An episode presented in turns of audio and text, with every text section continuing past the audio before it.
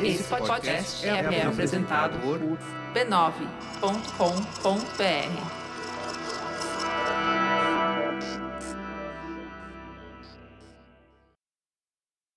Simone, roda a vinheta!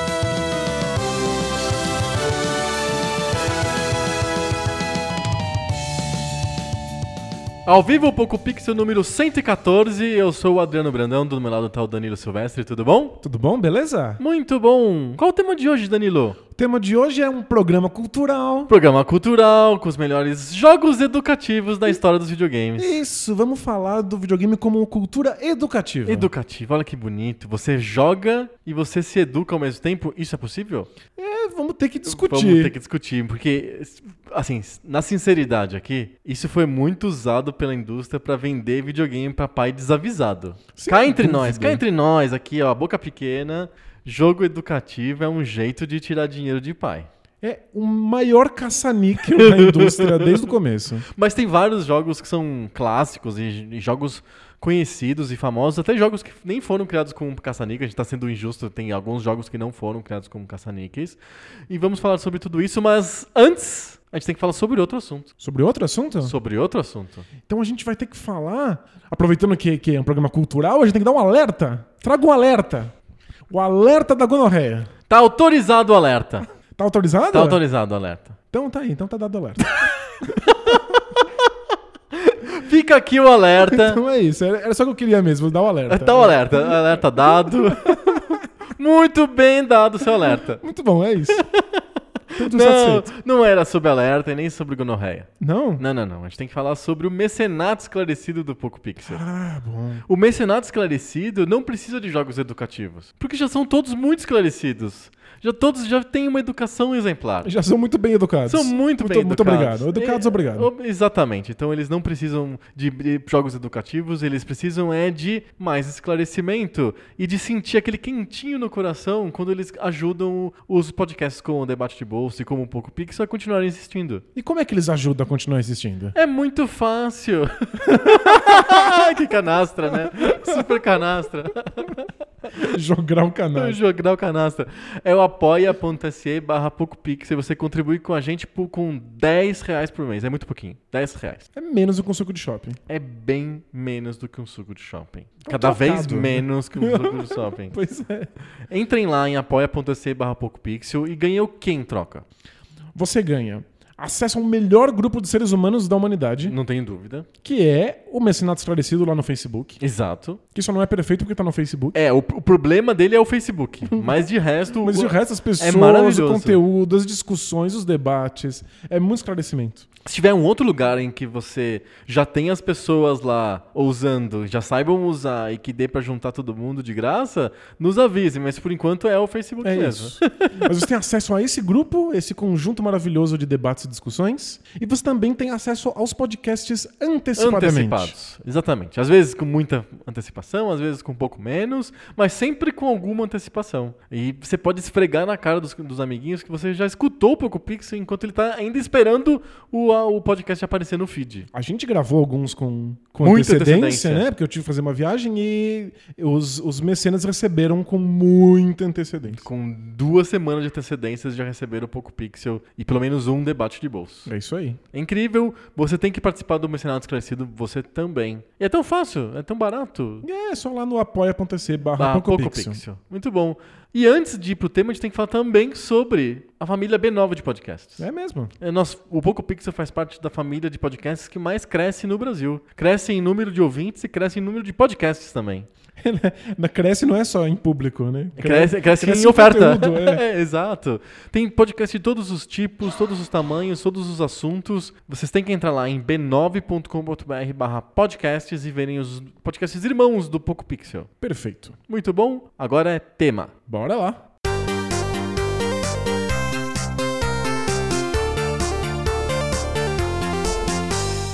Como tudo que é gostoso, envolve um certo prazer e tal, os videogames desde o começo já sofreram com vários estigmas aí de, sei lá, serem distrativos ou de serem coisas inadequadas para pessoas sérias, porque ele é um brinquedo, um joguinho, um- uma coisa que te, a- te vicia. Acho que o principal desde o começo é perda de tempo. Isso, que é uma perda de tempo, É não serve tempo, nada. não serve serve pra nada. E aí, desde o começo também, que a indústria veio com a ideia de jogos educativos pra meio que contrabalançar. Olha, a gente sabe que é joguinho. Isso aqui é um joguinho que vai ensinar matemática, vai ensinar geografia, vai ensinar história. E aí criou-se uma coisa que é muito antiga, que meio que nasce junto com o videogame, que é o jogo educativo. É que o- esse movimento de tornar os jogos educativos estava acontecendo de maneira muito forte fora dos videogames. Tipo quando os videogames surgiram. Hum. É, os jogos pra crianças já estavam ganhando essa roupagem. Aham. Todos Já- tinham motivo de existir.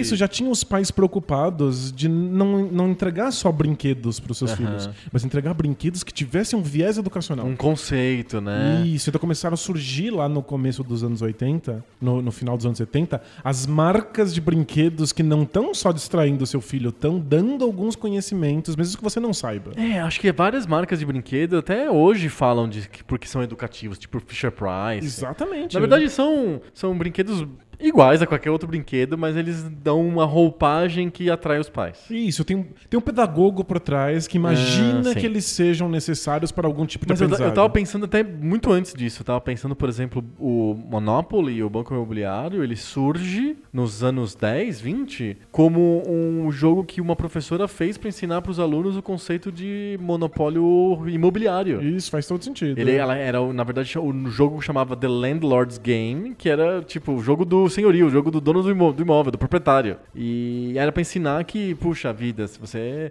é, pode fazer causar mal pras pessoas se você ser muitas monopolista. terras, é. Exato. E é, é um jogo educativo, se você for pensar bem. né? Isso, é, tipo, é um movimento bem antigo de tentar tirar dos videogames, do- dos jogos em geral, essa estirpe de serem Perda de tempo. e dar pra eles algum objetivo. Sim. A criança não tá ali simplesmente vadiando, enquanto você, adulto, trabalha, se esforça. Ela tá treinando pra ganhar habilidades futuras. É porque a criança, ao, pro olhar do adulto, ela, o papel dela é aprender a ser adulto. Exatamente. É. Ela não é algo em si, né? Não existe a infância. A, a criança é vista como um adulto em potencial. Exato. Então você tem que realizar esse potencial o mais rápido possível. Exato. Então você ajuda ela a brincar de coisas que façam com que ela aprenda funções futuras. Exato. E tem o lado calhorda nisso, né? Que é se isso faz com que os pais gastem mais dinheiro, melhor, né? Exato. Então, se eu falo que o banco imobiliário é educativo, isso meio que desarma os pais que não vão querer comprar um jogo que seja só de diversão. Ou que piora, ai, é violento, ai, é cruel, sei lá, ai, estimula a competição entre as crianças. Aí a pessoa não compra, então você usa o negócio de, ai, é educativo, pra fazer os, os pais comprarem. Sem dúvidas. Ah, Os pais pensam muito, especialmente nas últimas décadas, nos filhos como investimentos. Né? Eu quero dar aos meus filhos todas as oportunidades para que ele seja bem sucedido. Então você paga as melhores escolas, paga os melhores cursos.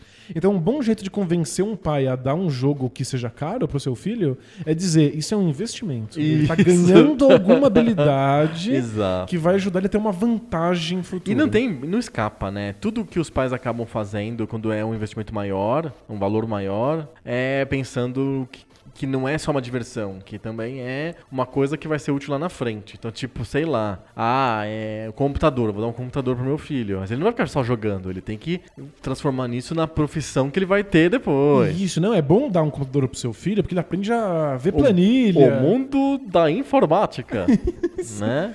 Ele vai conseguir estudar pra fazer os trabalhos da escola. Isso, né? como eles inventavam essa onda de dê um computador pro seu filho que ele vai fazer os trabalhos da escola no computador. Vai ver quantos, quantas crianças fizeram trabalho da escola no computador mesmo. E quando fizeram. é- Nunca fizeram! E se fizeram, é aquela bosta da Ctrl-C, Ctrl-V e acaba em 3 segundos. Não, é que aí já está pensando numa época muito moderna, que tem Ctrl-C, Ctrl-V e tem internet, pra você ter de onde copiar. Justo. Mas antigamente aquilo, ah, os computadores, tipo, você dá um MSX pro seu filho, aí no anúncio falava assim, tipo, O MSX é uma máquina que vai, vai ajudar você a fazer o orçamento da sua casa, É, vai, é vai ajudar os seus filhos a fazer os seus trabalhos escolares e ainda vai divertir a família toda. Aí você vai ver, não teve um registro de pai que fez orçamento doméstico no MSX, nunca houve na história. Nenhuma criança E nunca entregou nenhuma trabalho criança nisso, fez né? trabalho escolar. Eu tentei uma vez fazer meu trabalho escolar no MSX. Só porque. por- pra- pra- como diversão, imagino, né? Só por diversão, porque eu gostava de estar perto do computador o tempo inteiro. E era muito mais fácil simplesmente pegar um papel que a gente chama de papel almaço, lembra? Que era um papel pautado papel com dobrado linhas, no né? meio, é isso. E escrever do que digitar naquele negócio primitivo, não era o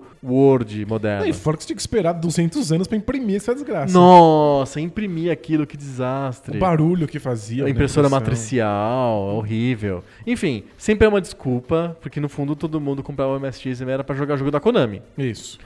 né? Tipo. Todo mundo queria jogar Nightmare. E Konami Soccer, era, É. era basicamente isso. E nos videogames a mesma coisa, né? Então, quando a Nintendo lança jogos educativos, no fundo é pra recuperar o dinheiro de um pai que não queria colocar dinheiro no jogo lá, sei lá, do Mario, porque o que tem a ver um encanador e tartarugas? Quero É. uma coisa que seja mais educativa que isso. Eu acho que o começo dos videogames estão muito ligados com essa ideia de convencer os pais a fazer o investimento. Eu Acho que vai ficando cada vez Menos, mais né? fácil que os pais entendam que o videogame tem um valor em si. Que se divertir com um jogo de videogame é um valor em si próprio. Isso, é porque. é, aí você pode falar como espe- especialista muito mais do que eu. Educação não é só a educação formal de transmitir conteúdo. A formação de uma criatura também é educação, no sentido bem amplo. Ah, sim, sem então, dúvida. tipo, a, a, a, a criança assistiu Comando para Matar com Schwarzenegger. É, é também educativo. É- educa outras coisas, não educa valores da família ou matemática, mas educa que, como que era a cultura dos anos 80. Isso, insere É- na educação. Isso. Insere na cultura. é. Exato, é legal. Você entende o que, que é o Schwarzenegger, você entende várias coisas com o comando pra matar. É que Eu inventei, mas é tipo. Não, qualquer coisa. É. É que esse apelo ao jogo educativo, ele também é uma má visão do que é educação. Uhum. Ele é educação como transmissão de alguma habilidade. Então, os jogos educativos, especialmente no começo, eles tentam passar isso. Alguma habilidade que possa ser Ele usada tenta no ser futuro. um material complementar à sala de aula. Exatamente. Então, por exemplo, o primeiro jogo educativo famoso, e talvez seja o primeiro jogo de videogame famoso também, acho que é uma disputa aí, que é o Oregon Trail, que é um jogo praticamente famoso nos Estados Unidos, mas acabou por influência dos Estados Unidos na cultura pop mundial, a gente acaba sabendo que existe. E porque também os computadores vinham com ele, então ele acabou se espalha- espalhando para outros lugares. Né? Então, o, o Oregon Trail foi um jogo feito por um departamento de educação de um estado dos Estados Unidos. Minnesota? Minnesota. é, e era um jogo sobre a conquista do Oeste, assim, sobre a o espalhamento dos Estados Unidos, além das 13 colônias originais no nor- Nordeste, até a costa do Pacífico, né? Então, a- uma das rotas famosas disso era a Oregon Trail, né? A trilha para o Oregon. E o jogo era sobre isso, sobre como que era a vida dos pioneiros, né? Dos desbravadores. Dos desbravadores. E a ideia do jogo, que foi criado por esse departamento de educação, era ensinar para as crianças o quão, quão difícil, quão duro era essa vida, essa, esse caminho para o Oregon e, e valorizar os heróicos atos dos pioneiros americanos, né? Era A ideia do, do jogo era essa. É um jogo feito para a criança perder, é, é feito para ela sofrer muito jogando. É feito pra dar tudo errado. Pra dar tudo errado. Então, é, basicamente, é você tem uma carroça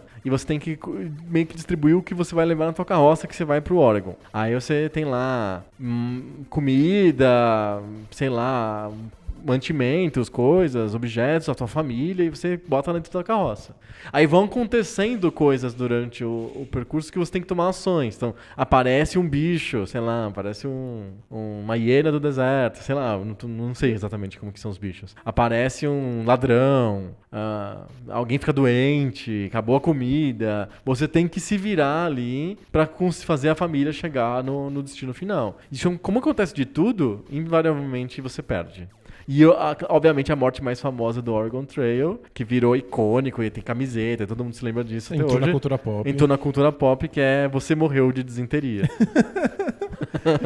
que é uma coisa muito comum no- no- na época. época, é. Exato, as pessoas morriam de desinteria, porque as condições sanitárias eram absolutamente nenhuma. E aí não existia médico pra isso. Então o jogo é um jogo feito pra ser um contexto, um para aumentar o contexto do, jogo, do jogador, do aluno, da- do que é dado na sala de aula. Ele serve como um complemento, como se fosse um material novo, como se fosse um livro a mais que a criança estivesse recebendo, ela recebe também o jogo. Perfeito. Na verdade, ela nem recebe o jogo, porque o jogo é de 71, nem sei que caralho de computador que eles fizeram o jogo, se, porque o Apple II, o Apple I é de 74, algo assim. É, mas os jogos é, eram jogados em computadores que ficavam na sala de aula. As escolas tinham computadores, alguém vendeu a ideia para as escolas que os computadores eram ferramentas pedagógicas importantes, e o Oregon Trail era uma das opções de ferramentas pedagógicas que as escolas tinham à dispo- à disposição. Era um jogo. É, mas o- Oregon Trail é um jogo que faz educação do jeito certo.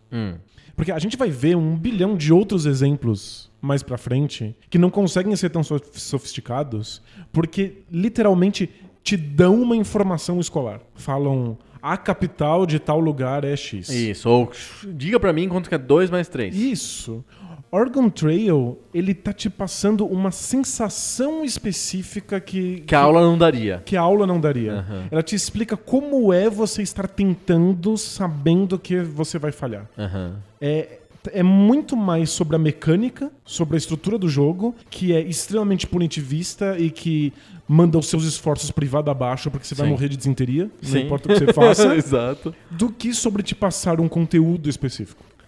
Você aprende pela experiência. É, a experiência tenta te passar alguma coisa daquele desespero de estar desbravando alguma coisa, mesmo que isso não vá funcionar. Aham. E que você tem que fazer aquilo puramente baseado na esperança e você eventualmente morre. Eu acho até que o jogo tem é, textos, assim, que você- quando você vê nas telas, ele fala, ele, ele fica dizendo em 1700 e não sei o que, blá blá blá. Mas eu, ele, Tem um muita texto- um gente texto comprou isso. é. Muitos diretores de escola devem ter comprado por isso. Ah, o aluno vai ler sobre a conquista do Oeste, sei lá. É, mas não é isso Mas não que é fica. isso que fica, é. Não é, e não é por isso que o jogo funciona. As pessoas lembram, o jogo ficou icônico e ele entrou no imaginário porque ele passa uma, uma sensação de desespero que é muito importante. Aham. E isso não é por conta do conteúdo educacional. É por conta da mecânica que faz você falhar. A gente vai ver vários jogos educativos que funcionam no futuro, inclusive jogos recentes que funcionam nesse sentido, são esses jogos que você não pode vencer. Uhum. É, é- é uma mecânica muito comum e é uma mecânica muito funcional. Te passa um certo desespero, Uma uma sensação. sensação de desespero que pode ou não ter um contexto histórico e você aprende essa sensação, Sim. não necessariamente um conteúdo específico. Mas depois do sucesso do Oregon Trail, um monte de gente quis entrar nessa trilha aí, pegou- Olha! pegou, ah, ah, ah. E fazer jogos que também tivessem conteúdo educativo, Aham. mas não entenderam que o que funcionava no Oregon Trail era a mecânica. Não o texto, ou eh, ele ajudar a criança a entender o que, em que ano que começou É a com do textinho, com a data, com, Aham. com o- a, a ilustração. Isso era o, o de menos, era Sim. o saborzinho daquela mecânica muito interessante e muito funcional. E o Oregon Trail foi muito usado como exemplo, foi muito usado como uma desculpa para fabricantes venderem computadores para escolas e coisas desse tipo. Inclusive, ele era encartado junto com os computadores, porque era a tentativa da fabricante, da Apple, da IBM, sei É, lá, Apple II vinha com o jogo, né? De falar, olha, esse aqui, esse computador que você está comprando também é um, pode ser um instrumento educativo. Olha só, a gente inclusive tem um jogo sobre a conquista do Oeste, que é uma coisa muito americana, que tá, entendeu? É, tem um apelo Ainda todo. bate no orgulho, assim, né? Isso. Então, o Oregon Trail, eu acho que é o primeiro, é um jogo tão antigo, do começo dos anos 70, e é o primeiro super lembrado é, jogo educativo da história. E funcionava porque as crianças queriam jogar. Era divertido tentar bater o- é, essa parede de pedra, vencer esse, esse, esse grande obstáculo. intransponível, né? Era, era intransponível, mas todo mundo queria ver quão longe conseguia chegar. Aham. Quantos pontos eu consigo fazer nessa coisa impossível? Então, Tem, tem- até hoje o Oregon Trail. É, tem versões para celular moderno. É, tem versões que você compra o mini Oregon Trail, que é um tipo um mini game, um brick game, que tem, roda o jogo para você jogar na fila do ônibus. É, tem, tem versões com gráficos super avançados e com mais desafios e mais obstáculos. Embora seja mais legal o original mesmo, com um gráfico feio. É isso que é, Porque que é ainda divertido, tem um, ainda é tem uma um nostalgia. é, exato. é interessante. Não é só a história do Velho Oeste, mas também a história dos videogames, né? que tá no Exato. Oregon Trail. Mas eu acho que é, ele deu a dica para vários outros é, fabricantes em- entrarem nessa, nessa ideia de não pode faltar títulos educativos nas nossas lineups. É, é um jeito de convencer o pai a comprar o console ou dar o computador pro filho, ou seja lá o que for. E a partir daí, vão acabar comprando jogos que não são educativos. Sem dúvida. Então é, um- é uma isca para que você faça aquela primeira aquisição, que é a aquisição do aparelho. Aham. Então um monte de gente começou a investir nisso. Exato, então o Atari tinha no line-up um ou dois jogos educativos de corrida pra, pelos números, assim, você tinha que aparecia lá dois mais dois, aí você tinha que correr atrás do quatro na tela, sabe? Coisas assim bem rudimentares, mas que davam a sensação pro pai que tava dando, ele tava dando um instrumento que iria reforçar certos conceitos, sei lá, de matemática pros filhos. Isso, é, matemática é, é muito fácil porque parece que tudo é um puzzle. Aham. Mas são puzzles que ninguém quer resolver simplesmente porque sim. Você não vai pegar um jogo, enfiar ali e vai ficar fazendo um monte de contas matemáticas que você vai fazer, achando que existe alguma graça só nesse ato. Sim. Mas é um jogo muito fácil, é um. Não, não exige nenhum esforço, não exige nenhum game design. Então, é, é muito fácil cuspir jogos matemáticos no, no, Tem um no monte. começo dos videogames. O, o Odyssey, o Odyssey 2, é, ele tinha um monte de jogos matemáticos, todos baseados em labirinto, porque, né?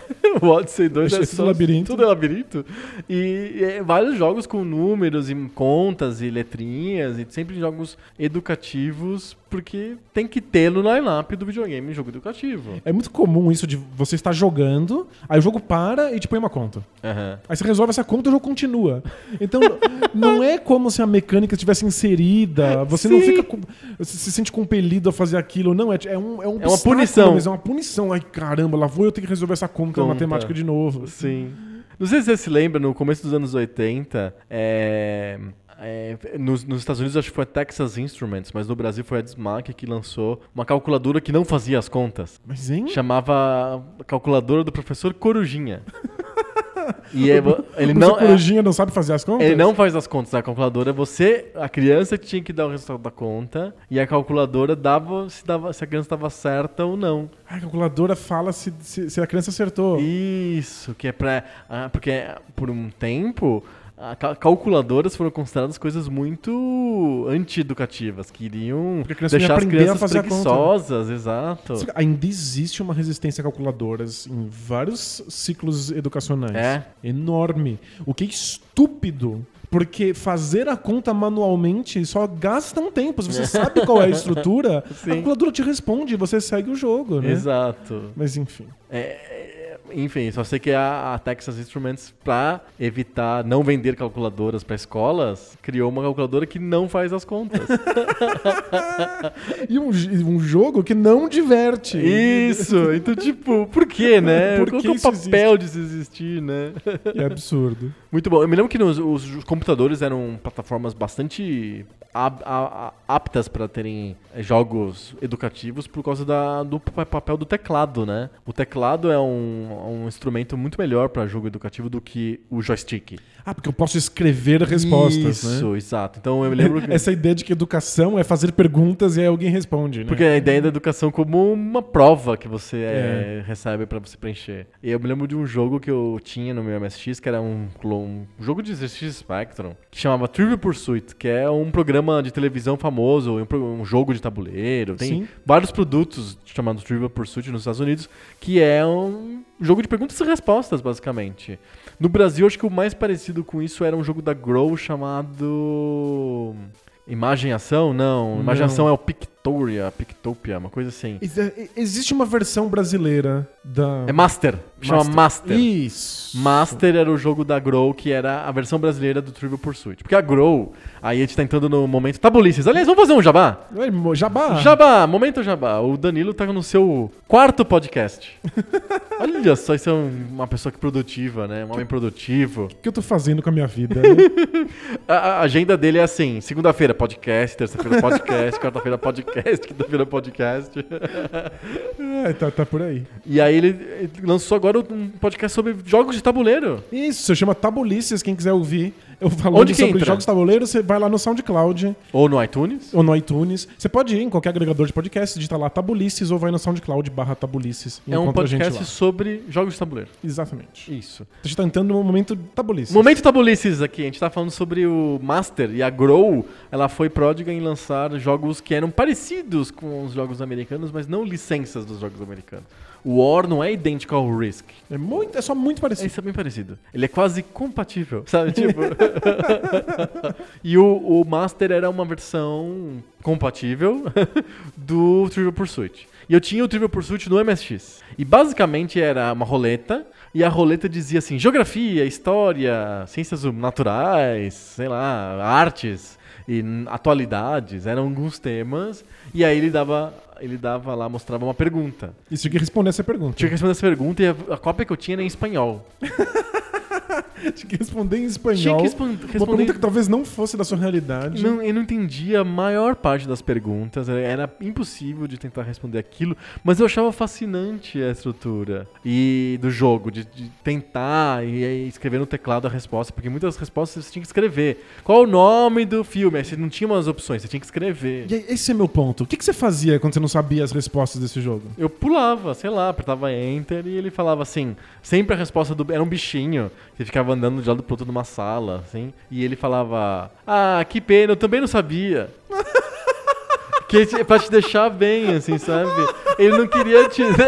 Ele não queria te deixar pra baixo, né? Entendi. não fala assim, seu burro. É, não, é, exato. Sua anta, você não sabia isso? Não. Isso é muito fácil, como Ah, você não sabia? não sabia. Ele falava assim: Ah, eu também não sabia, tudo bem. Não é tipo o Tetris que eu tinha, que quando você perdia, uma vozinha no aparelhinho do Tetris falava: Tenta de novo, seu burro. Esse é um jogo anti-educativo, né? Muito bom. Então, esse, esse meu Trivial Pursuit do MSX, ele ficava com pena quando você errava e falava assim: ah, não tem nada, nada, eu também não sabia. Fica, fica tranquilo, né? E eu simplesmente apertava Enter, eu não, não ia atrás pra, pra procurar, pra pesquisar, pra me informar sobre aquele assunto. Entendi. Ainda mais que isso foi nos anos 90, eu ia fazer o quê? No Almanac abriu, abria a La Russe lá, sei lá, uma enciclopédia. Sabe, tipo, não, não tinha Wikipedia, não tinha um Google pra eu escrever quem que foi quarto Cara, rei da Espanha, sabe? Tipo. Ele te dava a resposta no final? não. Quando você errava? Eu acho que. Ou ele dava, não me lembro, não consigo lembrar. É porque eu lembro muito bem de jogar Carmen Sandiego. Aham, que é um, um dos. Talvez seja o jogo mais famoso de edu- educacional de todos os tempos, Carmen Sandiego. Bem possível. E que também tinha essas coisas de você ter que digitar a resposta Sim, e tal, sim. né? E se eu não sou, se eu não sabia, se eu errava, se dava alguma coisa que eu não, não, não tinha condições de saber, ele dava a resposta depois e eu não aprendia a resposta. Eu simplesmente decorava aquele conjunto de sinais que era, sei lá, a capital da Macedônia. Da, da Macedônia. E aí, se me desse a pergunta de novo, eu simplesmente respondia, porque você se acostuma, você fica condicionado a dar as respostas. Porque você quer vencer o jogo. Aham. Vo- Você não joga Carmen Sandiego pensando. Vou aprender sobre o mundo. Vou aprender coisas. Você joga Carmen Sandiego pensando, é um jogo, eu preciso vencer esse jogo. Preciso de capturar a Carmen Sandiego. Você fica bom em dar respostas certas, não em aprender aquele conteúdo. Conta o que é o Carmen Sandiego pra quem não conhece o jogo. Carmen Sandiego é. A Carmen Sandiego é uma personagem que ela é uma líder de quadrilha internacional, de ladrões, um negócio assim. E ela sempre rouba alguma coisa e você é o detetive que você tem que capturar a Carmen Sandiego. Só que é quando, nesse processo, ela fugiu, ela tá em algum lugar do planeta e você tem que descobrir em que lugar que ela tá. E aí você vai nos, nos, nos lugares e nesses lugares acontecem trivias, assim, tipo, perguntas e respostas, do tipo, qual que é a capital da Bulgária? Aí você tem que digitar ou escolher de uma lista de opções lá, o Sofia. E aí, se você acerta, ele vai te dando mais dicas sobre onde tá a Carmen Sandiego. É que, é- no fundo, no fundo, é um jogo de perguntas e respostas. Pura e Isso. simplesmente. Exato. Mas é que são perguntas e respostas bem camufladas. Aham. É que disfarçado na busca pela Carmen, Isso, né? é bem disfarçado. Então você, você interroga um suspeito. Ele te fala assim: o, o cara que você tá perseguindo fugiu pra capital da Bulgária. Aham. Aí você vai até a Bulgária, ele te mostra um mapa, tem lá seis cidades. Qual Você que tem é que a capital? escolher qual delas você vai. Mas você não, você sabe qual é a capital, então você se ferrou. Então Exato. você vai ter que aprender qual é a capital pra ir pro lugar certo. Se vai- pro lugar errado, você acaba não encontrando quem você queria Não, e, e- e o jogo te dá textos. Então, por exemplo, se você clica na cidade, ele fala: Sim, Sofia é a capital da Bulgária, é uma cidade que tem não sei quantos habitantes, tem uma foto de. Isso. Entendeu? Tipo, tem um. Ele, ele é quase como se fosse uma apresentação sobre aquele assunto que você está procurando. Que E no ele- caso são cidades do mundo, porque o primeiro jogo é Onde no mundo está Carmen Sandiego? Isso, é Where um- in the world is Carmen Sandiego? No fundo são perguntas de geografia, mas você vai. Elas são bem, bem camufladas numa historinha. Sim. Então o cara fugiu, e aí você encontra que ele deixou pra trás um papelzinho com uma bandeira. Então você E precisa saber. bandeira de que país? De que país é essa bandeira? Porque as assim pessoas carregam papéis com bandeira sempre, né? Mas é, é, é bonitinho que eles tenham se esforçado pra integrar isso numa mecânica. Fazer um storytelling legal. Isso, tem, tem uma historinha, tem um mundo interessante, que é essa coisa de você estar perseguindo essa grande. La- Ladra, Ladra. internacional. E que ela tem um monte de comparsas, você tem que interrogar esses comparsas. E que você tá realmente caçando ela, e o tempo é limitado. O meu ponto é que, se você jogar muito Carmen Sandiego, você se torna um excelente jogador de Carmen Sandiego. não, não, não, não, você não aprende sobre o mundo, né? É que você precisa fazer rápido, você precisa aprender das, das respostas certas. Eu sabia como encontrar a capital da Bulgária, porque eu decorava, tipo, ah, a capital da Bulgária é um nome pequeno e começa com S. Aham. Aí ele me dá várias opções, eu vou na opção que for menor e começar com S. Você cria na sua cabeça mecanismos que fazem você responder direito àqueles, àqueles quebra-cabeças. Uhum. Então, ah, eu lembro que eu preciso ir para um lugar que a bandeira tem um triângulo. Você não, não aprende exatamente qual é o país, qual, como a bandeira é, quais são as cores dela. Você vai aprendendo os elementos que são necessários para que você resolva aquilo. E existia muita força bruta. Podia. Se você jogava, jogasse bastante, você pegava as manhas. E né? você decorava mais ou menos quais são as respostas, você começava a, a descobrir estratégias para ir mais ou menos pro lugar certo. Você vai simplesmente tentando e na tentativa e erro você fica bom jogador. Uhum. Se você, por acaso, aprende a capital da Bulgária, foi muito sem querer.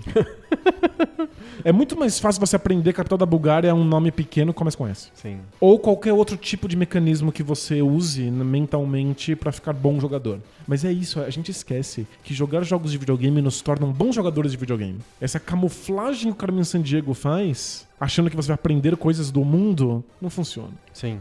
É, é, fale sobre a sua posição sobre, então, sobre videogames e educação. É, eles, videogames são muito bons em passar sensações. Então, se você quer educa educativamente passar sensações, ótimo. Igual o Oregon Trail. Igual Oregon Trail e um monte de outros jogos nesse, nesse esquema.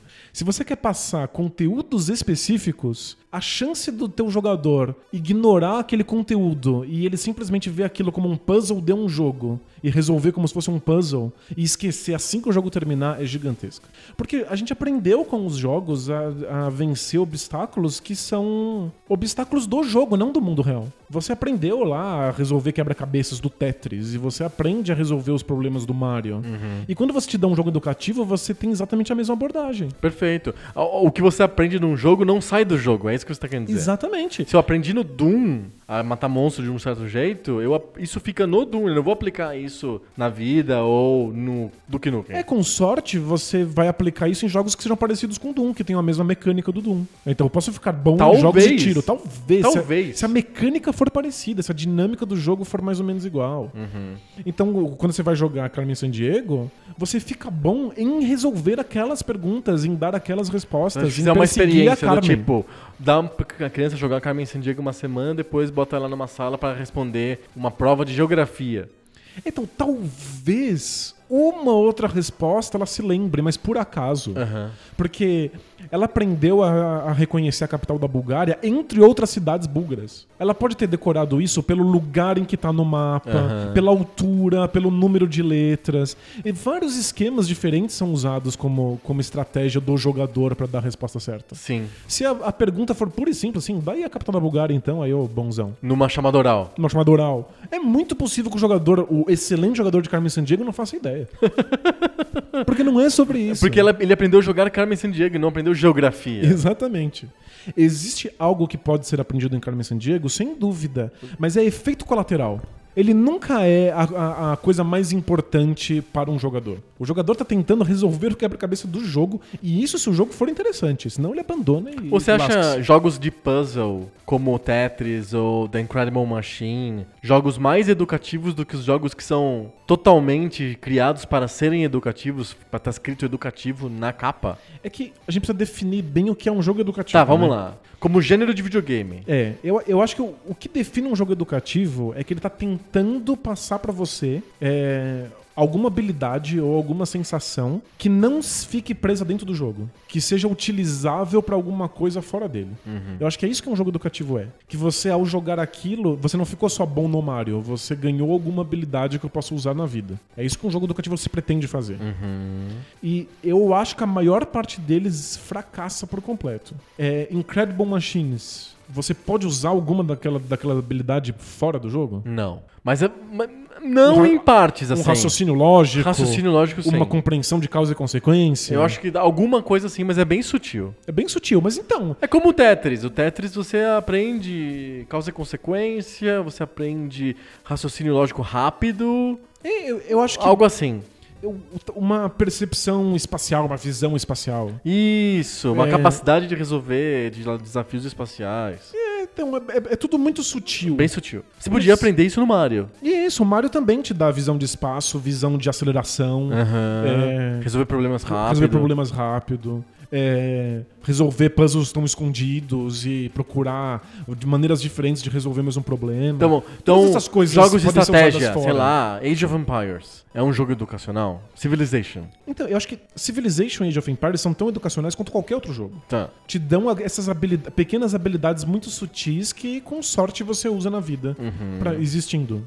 Agora, Ou é simplesmente treino mesmo de uma capacidade específica. uma capacidade que, em geral, eles só são isso, né? É. Videogame te treina Treino. pra ser bons jogadores de Isso. videogame. É, sobre. Será que Age of Empires e Civilization te ensinam alguma coisa sobre história? Ah, tá. Aí é outro Aí é 500. outra coisa. Então vamos lá, vamos separar. Então nós temos um- uma categoria que é jogos que são jogos de puzzle, que são, sei lá, são gê- um gênero comumente associado a educativo porque não envolve um personagem que mata inimigos, nem dá tiros e nem É. joga, joga futebol. É um jogo que tem a ver mais com Raciocínio. Raciocínio. Né? Pensamento abstrato. seu- sua esperteza, não é só apertar botão que nem, sei lá, Double Dragon. Sim. É, mas que não. Esse, isso é tão abstrato que não pula pra fora do mundo do jogo. Da Incredible Machine e o Tetris. Perfeito. Aí tem os jogos que tem alguma coisa pra fora de jogo. Sei lá, Age of Empires. Tem os gregos e os romanos e os egípcios. Isso, é que são, são jogos que têm um conteúdo que alguma matéria escolar poderia se aproveitar. Então, ah, o Age of Empires, você tá controlando o exército, você tá, você tá aprendendo estratégia militar do jogo, vai. Tô botando aspas aéreas aqui, mas é uma estratégia que funciona pro Age of Empires. O jogador de Age of Empires aprende a ser jogador de Age of Empires. Isso. Concordo com você. Mas aí a Microsoft coloca lá que tem os egípcios. E os egípcios têm, sei lá, eles constroem pirâmides. Isso. E aí a criança aprende que tem egípcio pirâmide, egípcio pirâmide. Então, se quando escuta falar sobre pirâmides, a a criança fala egípcio, Egito. É, ao invés de dar um jogo de estratégia em tempo real pro seu filho que tenha exército se dando porrada, É o GDI contra o Nod. Isso. A ideia de que existem ali civilizações que existiram na vida real parece pro pai que o filho vai aprender coisas sobre história. Então essa é uma habilidade que ele vai tirar do jogo de videogame e usar na vida real Aham. como conhecimento de história. Olha só, meu filho tá jogando um jogo que tem Antigo Egito e Antiga Roma. Agora, pensa bem, se você tô lá jogando Age of Empires, eu tô, pens eu tô preocupado se a, a instalação que eu vou fazer é uma pirâmide ou é uma, uma colina ou é uma coluna. Não. Eu tô interessado em qual é o bônus que me dá. Se a pirâmide é, tem mais pontos de defesa ou não. Exatamente. Você não pensa, olha, essa é a unidade egípcia. Os soldados egípcios usavam esse tipo de arma pra controlar a Aham. população. Você tá pensando assim, essa unidade dá quanto de dano? Quanto que ela tem de vida? Sim. Porque é isso que o jogo pede de você. Aham. O jogo pede que você seja bom no combate, bom no conflito, que você gere recursos, que você construa mais unidades. Então você fica bom Saber nisso. especialmente essas coisas não é o o jogo não pede, né? Não. Que o, o, sei lá, o soldado romano veste uma roupa assim assado. Não, Tudo faz. Você aprende a diferenciar o soldado romano de outros soldados porque você precisa encontrar ele lá no mapa pra poder usar. Mas você pode lembrar que ele é a menor unidade. Você pode lembrar que ele é a unidade mais branca. Uhum. Isso. Que, que tem uma auréola azul. Uhum. Você usa qualquer tipo de estratégia pra conseguir localizar ele rapidamente enquanto Sim. você joga. Sim. Então, você aprende história no Age of Empires? Muito superficialmente, porque Ah, ele te o formato coloca é dentro uma de uma pirâmide. cultura. Mais ou menos como assistir um filme de Indiana Jones também não dá noções de história e Exatamente. arqueologia pra ninguém. Perfeito. Ninguém chama o filme de Indiana Jones de educativo. É, mesmo o, o, o Civilization, Tá, que é um jogo um pouquinho mais. Que, que as pessoas consideram um pouco mais educativo do que o Age of Empires. É porque o Civilization ele tá mais preocupado em ter as regras do jogo pautadas pelas regras da vida real. Então, al- n- não foi um game designer que sentou lá e falou assim: eu vou fazer esse exército ser assim porque vai ser mais legal. Ele fala: eu vou fazer esse exército ser assim porque o exército real dessa civilização Era assim. real era assim. Então ele tem. Supostamente você aprenderia com ele conhecimentos que correspondem aos conhecimentos do mundo real e aí você pode usar eles no mundo real. Mas eu não tô convencido. Porque o jogo precisa ser equilibrado, ele precisa ter uma dinâmica que seja minimamente divertida. Então você acaba dando habilidades cosméticas para essas civilizações. Ai, é mais fácil ser pacifista com o Gandhi. É mais fácil você ser militar usando um bárbaro. Mas essas facilidades não são suficientes para você aprender alguma coisa sobre a civilização. Na hora que você tá jogando, você também tá lá pensando em números. É muito fácil você, quando você é um jogador muito concentrado, muito compenetrado, dedicado, ver a Matrix. Você fica lá, bom, essa unidade aqui vai sair em tantos turnos, ela dá tanto de dano, ela tem tanto de vida, então melhor eu fazer essa outra unidade. E é isso que importa. Porque, no fundo, o jogo pede de você uma vitória. Então ele pede que você seja bom estrategista dentro das regras que ele Dentro das apresenta. regras do jogo. Exatamente, você vira bom jogador. Eu aprendo que o Gandhi era mais ou menos pacifista e que alguém lá na Inglaterra gostava muito de fazer barco.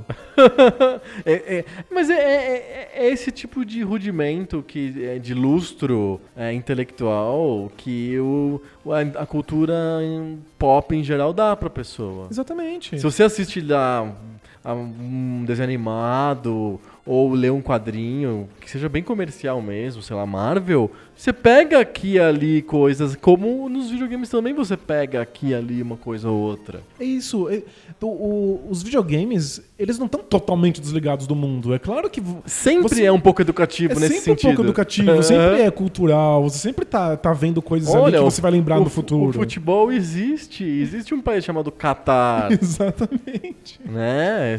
Qualquer jogo pode ser ligeiramente educativo. Mas nem o Civilization, que é focado em civilizações do mundo real, consegue ser mais educativo do que as os outros jogos ou as outras obras da indústria cultural. Perfeito. E outros jogos que são taxados muito comumente como educativos, como SimCity, SimFarm, SimAnt, SimEarth, sei lá, Sim o que, que você quiser. Então, eu acho que esses jogos. Ou tá, Railroad Tycoon, Team Park.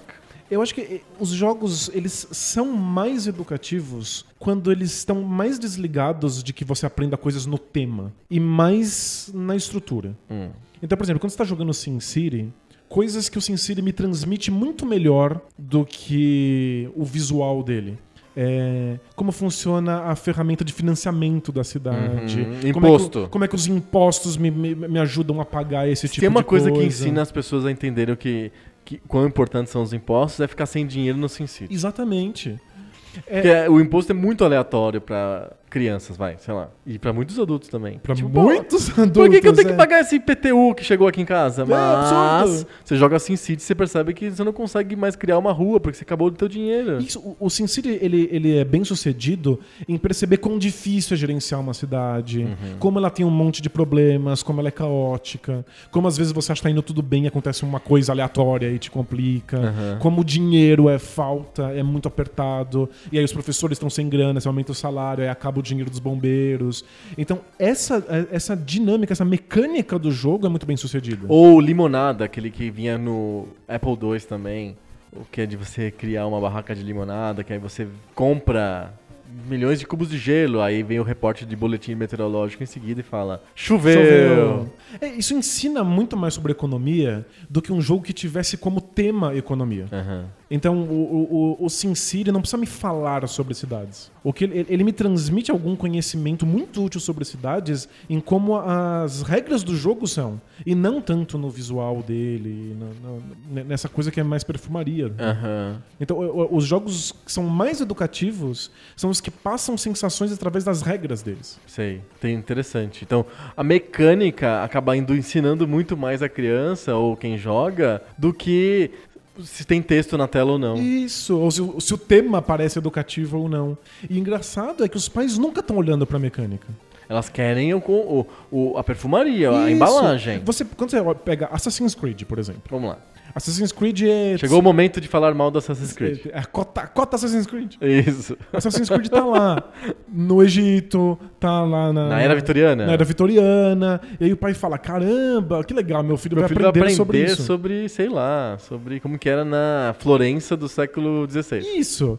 Porque o visual, porque a arquitetura é assim. Quando você tá jogando, as regras do jogo são: escale essas coisas, vá do ponto A até o ponto B, mate alguém, complete essa missão, faça a próxima. Exato. O que você aprende de fato são as regras. Você aprende a ficar bom em jogos de mundo aberto e de, Parkour. e de fazer missões. É um jogo educativo sobre parkour, Exato. Você sobre joga- andar em cima de telhados. É, você joga Assassin's Creed, você fica muito bom em jogar Prince of Persia, em jogar GTA. Uncharted. É isso, Uncharted. É muito de leve você se familiariza com a É, você sabe que existe. Então, vai- o que vai acontecer é que você, se você é uma, um adolescente com pouco acesso às coisas, se você joga Assassin's Creed, você sabe que existiu uma época chamada Era Vitoriana. Você Isso. sabe que existiu uma cidade chamada Florença, sabe? E- e tem- Você sabe dos piratas, sabe? Você tem que ser um alienado total pra aprender alguma coisa com Assassin's Creed. é verdade. É, é educativo pra quem chegou de outro planeta há ontem, assim, sabe? Você tem toda a razão. Eu conheço um monte de professores de história que usam Assassin's Creed com os alunos. ah, é? Muito, é muito comum. Porque eles acham que o aluno está aprendendo alguma coisa estética, vendo como, como eram as coisas naquela época, que eles não teriam acesso de outra maneira. Mas Mas funciona de alguma maneira. Você vê a arquitetura de Florença. Sim, mas poderia ser um, do- poderia ser um vídeo, poderia ser uma foto, poderia ser um livro didático. Eles acham que o jogo funciona melhor porque as crianças têm mais vontade de jogar. Mas Elas estão mais abertas pro jogo. isso, elas, elas Do que se- pra um slideshow com elas se fotos de interessam mais pelo, pelo Assassin's Creed, óbvio, do que elas se interessariam por um, um documentário de meia hora na, na sua aula. Mas, A arquitetura florentina do Isso. século XVI. mas, se ele assistisse o documentário, se ele assistisse de fato, ele veria a arquitetura. Jogando, eu não tenho certeza que ele tá vendo. Entendi. É muito fácil você, tentando ir do ponto A até o ponto B, num jogo de videogame, ignorar completamente a arquitetura, ver Matrix, assim. Aham. E falar assim: olha, é um obstáculo, eu tô pulando esse obstáculo pra É, chegar no outro obstáculo pra chegar no ponto B. é realmente. Mas você não acha que, por exemplo, cutscene e por fato de ter um jogo, a pessoa se sente um pouco mais motivada pra, pra, pra prestar atenção na história e nem que escutar palavrinhas do tipo, porque o Doge de Florença, de Veneza, fez isso e Então, aquilo. É, é possível. Há, há- há uma aquisição de vocabulário e uma certa terminologia Eu acho que é meio sem que querer. ajuda quem chegou de outro planeta ontem. Sim, porque é, é sem querer, a, a- a- criança ou adolescente está jogando, obviamente quer jogar porque gosta do jogo, gosta da mecânica. Quer esfaquear regras, pessoas, Quer é. esfaquear os carinha, fazer as missões e pular por cima dos, dos obstáculos. Mas por que ela quer jogar mais quando ela tem uma interrupção no jogo, me surge aquela cutscene, ela assiste o diacho da Ah, cutscene. e, e fica com vontade de skip skip Isso. Às vezes ela até se envolve na história, a gente se envolve.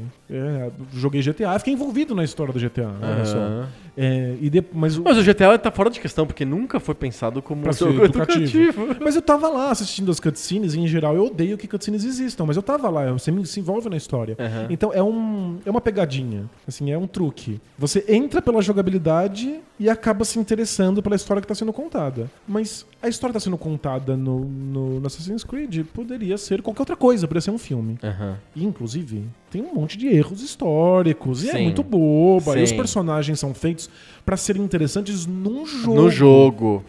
O, o- o meu ponto principal é que videogames são sobre regras. E toda a perfumaria, toda a história, os fatos históricos, os assuntos, todo o conteúdo educativo, ele tem que se sujeitar à regra do jogo. Então você vai mudar o que for necessário para que a regra funcione. Então não é confiável como. como Perfeito, porque qualquer buraco de é. game design, de storytelling, muda a história, pronto. Isso. Inventa que Florença fez alguma coisa que não fez, na verdade. Isso. Só pra a história andar. Isso não cabe, né? não vai criar uma missão que seja interessante do ponto de vista das regras do jogo. Ah, muda um pouco aí o Leonardo da Vinci, faz ele te dar um, um item fantástico que você usa para o jogo ficar mais legal. Isso. O Leonardo da Vinci é aquele idiota do, do Assassin's Creed, um personagem imbecil que te fica dando uns itens lá. entendeu? Ele é o, a, a, a M do 007, né? no fundo. Então é, é, é sobre a regra. Exato. Quando a regra transmite alguma coisa, legal. Quando você está transmitindo só pelo conteúdo, a gente tem que lembrar que a regra é mais importante. A regra vai te tr- transmitir a coisa mais importante pra criança que tá ali eh, jogando pra aprender. Então é um jogo educativo sobre parkour.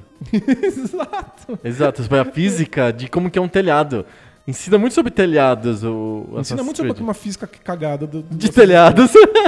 É isso.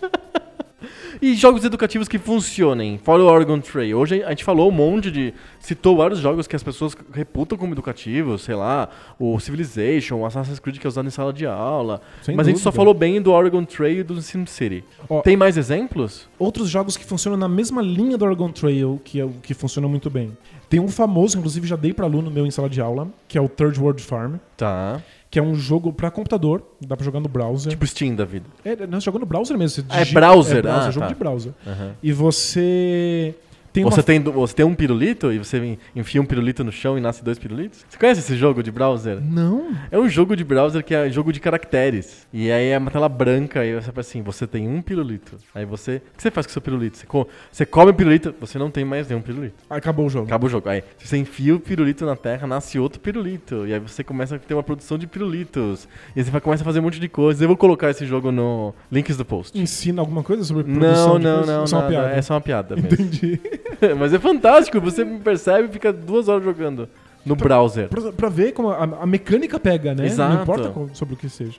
Mas o Third World Farm é um pouco mais sofisticado Do que que isso. isso, ah, tá. Você tem uma fazenda num país de terceiro mundo. Tá. E aí você tem dois personagens, um homem e uma mulher, numa fazendinha, e você tem que fazer eles sobreviverem. Então você escolhe o que eles fazem, se eles colhem, se eles plantam, com dinheiro limitadíssimo. Aham. E eventualmente eles ficam doentes. Aí você precisa pegar esse dinheiro pra comprar remédio. Uhum. E aí você não pode plantar. Se você não plantou, você não colhe, você não ganha dinheiro. E aí o dinheiro vai acabando, eles vão ficando doentes e eventualmente morrem. E aí você é levado pelo jogo a tentar outra vez estrategizando melhor. Uhum. Ok, vou deixar, vou dar os remédios todos pra um dos personagens, porque aí ele continua trabalhando, o outro, se morrer, é azar. Sim. Aí você começa a fazer filhos, e aí você tem que decidir. Eu boto o filho pra trabalhar ou mando pra escola? Porque se ele for pra escola, Mas ele não tá trabalhando. e não vai dar receita. Exato, não dá receita. Então eu posso ter três filhos, aí dois trabalham e um vai pra escola. Se eu mando a filha pra escola, aumenta o preço do dote. Se eu mando o filho pra escola, aumenta as chances dele trabalhar numa coisa que me dê dinheiro depois. Aham. Eu posso fazer lobby pra um, um político fazer uma escola perto da minha fazenda. Porque aí os meus filhos podem estudar e trabalhar ao mesmo tempo. Aham.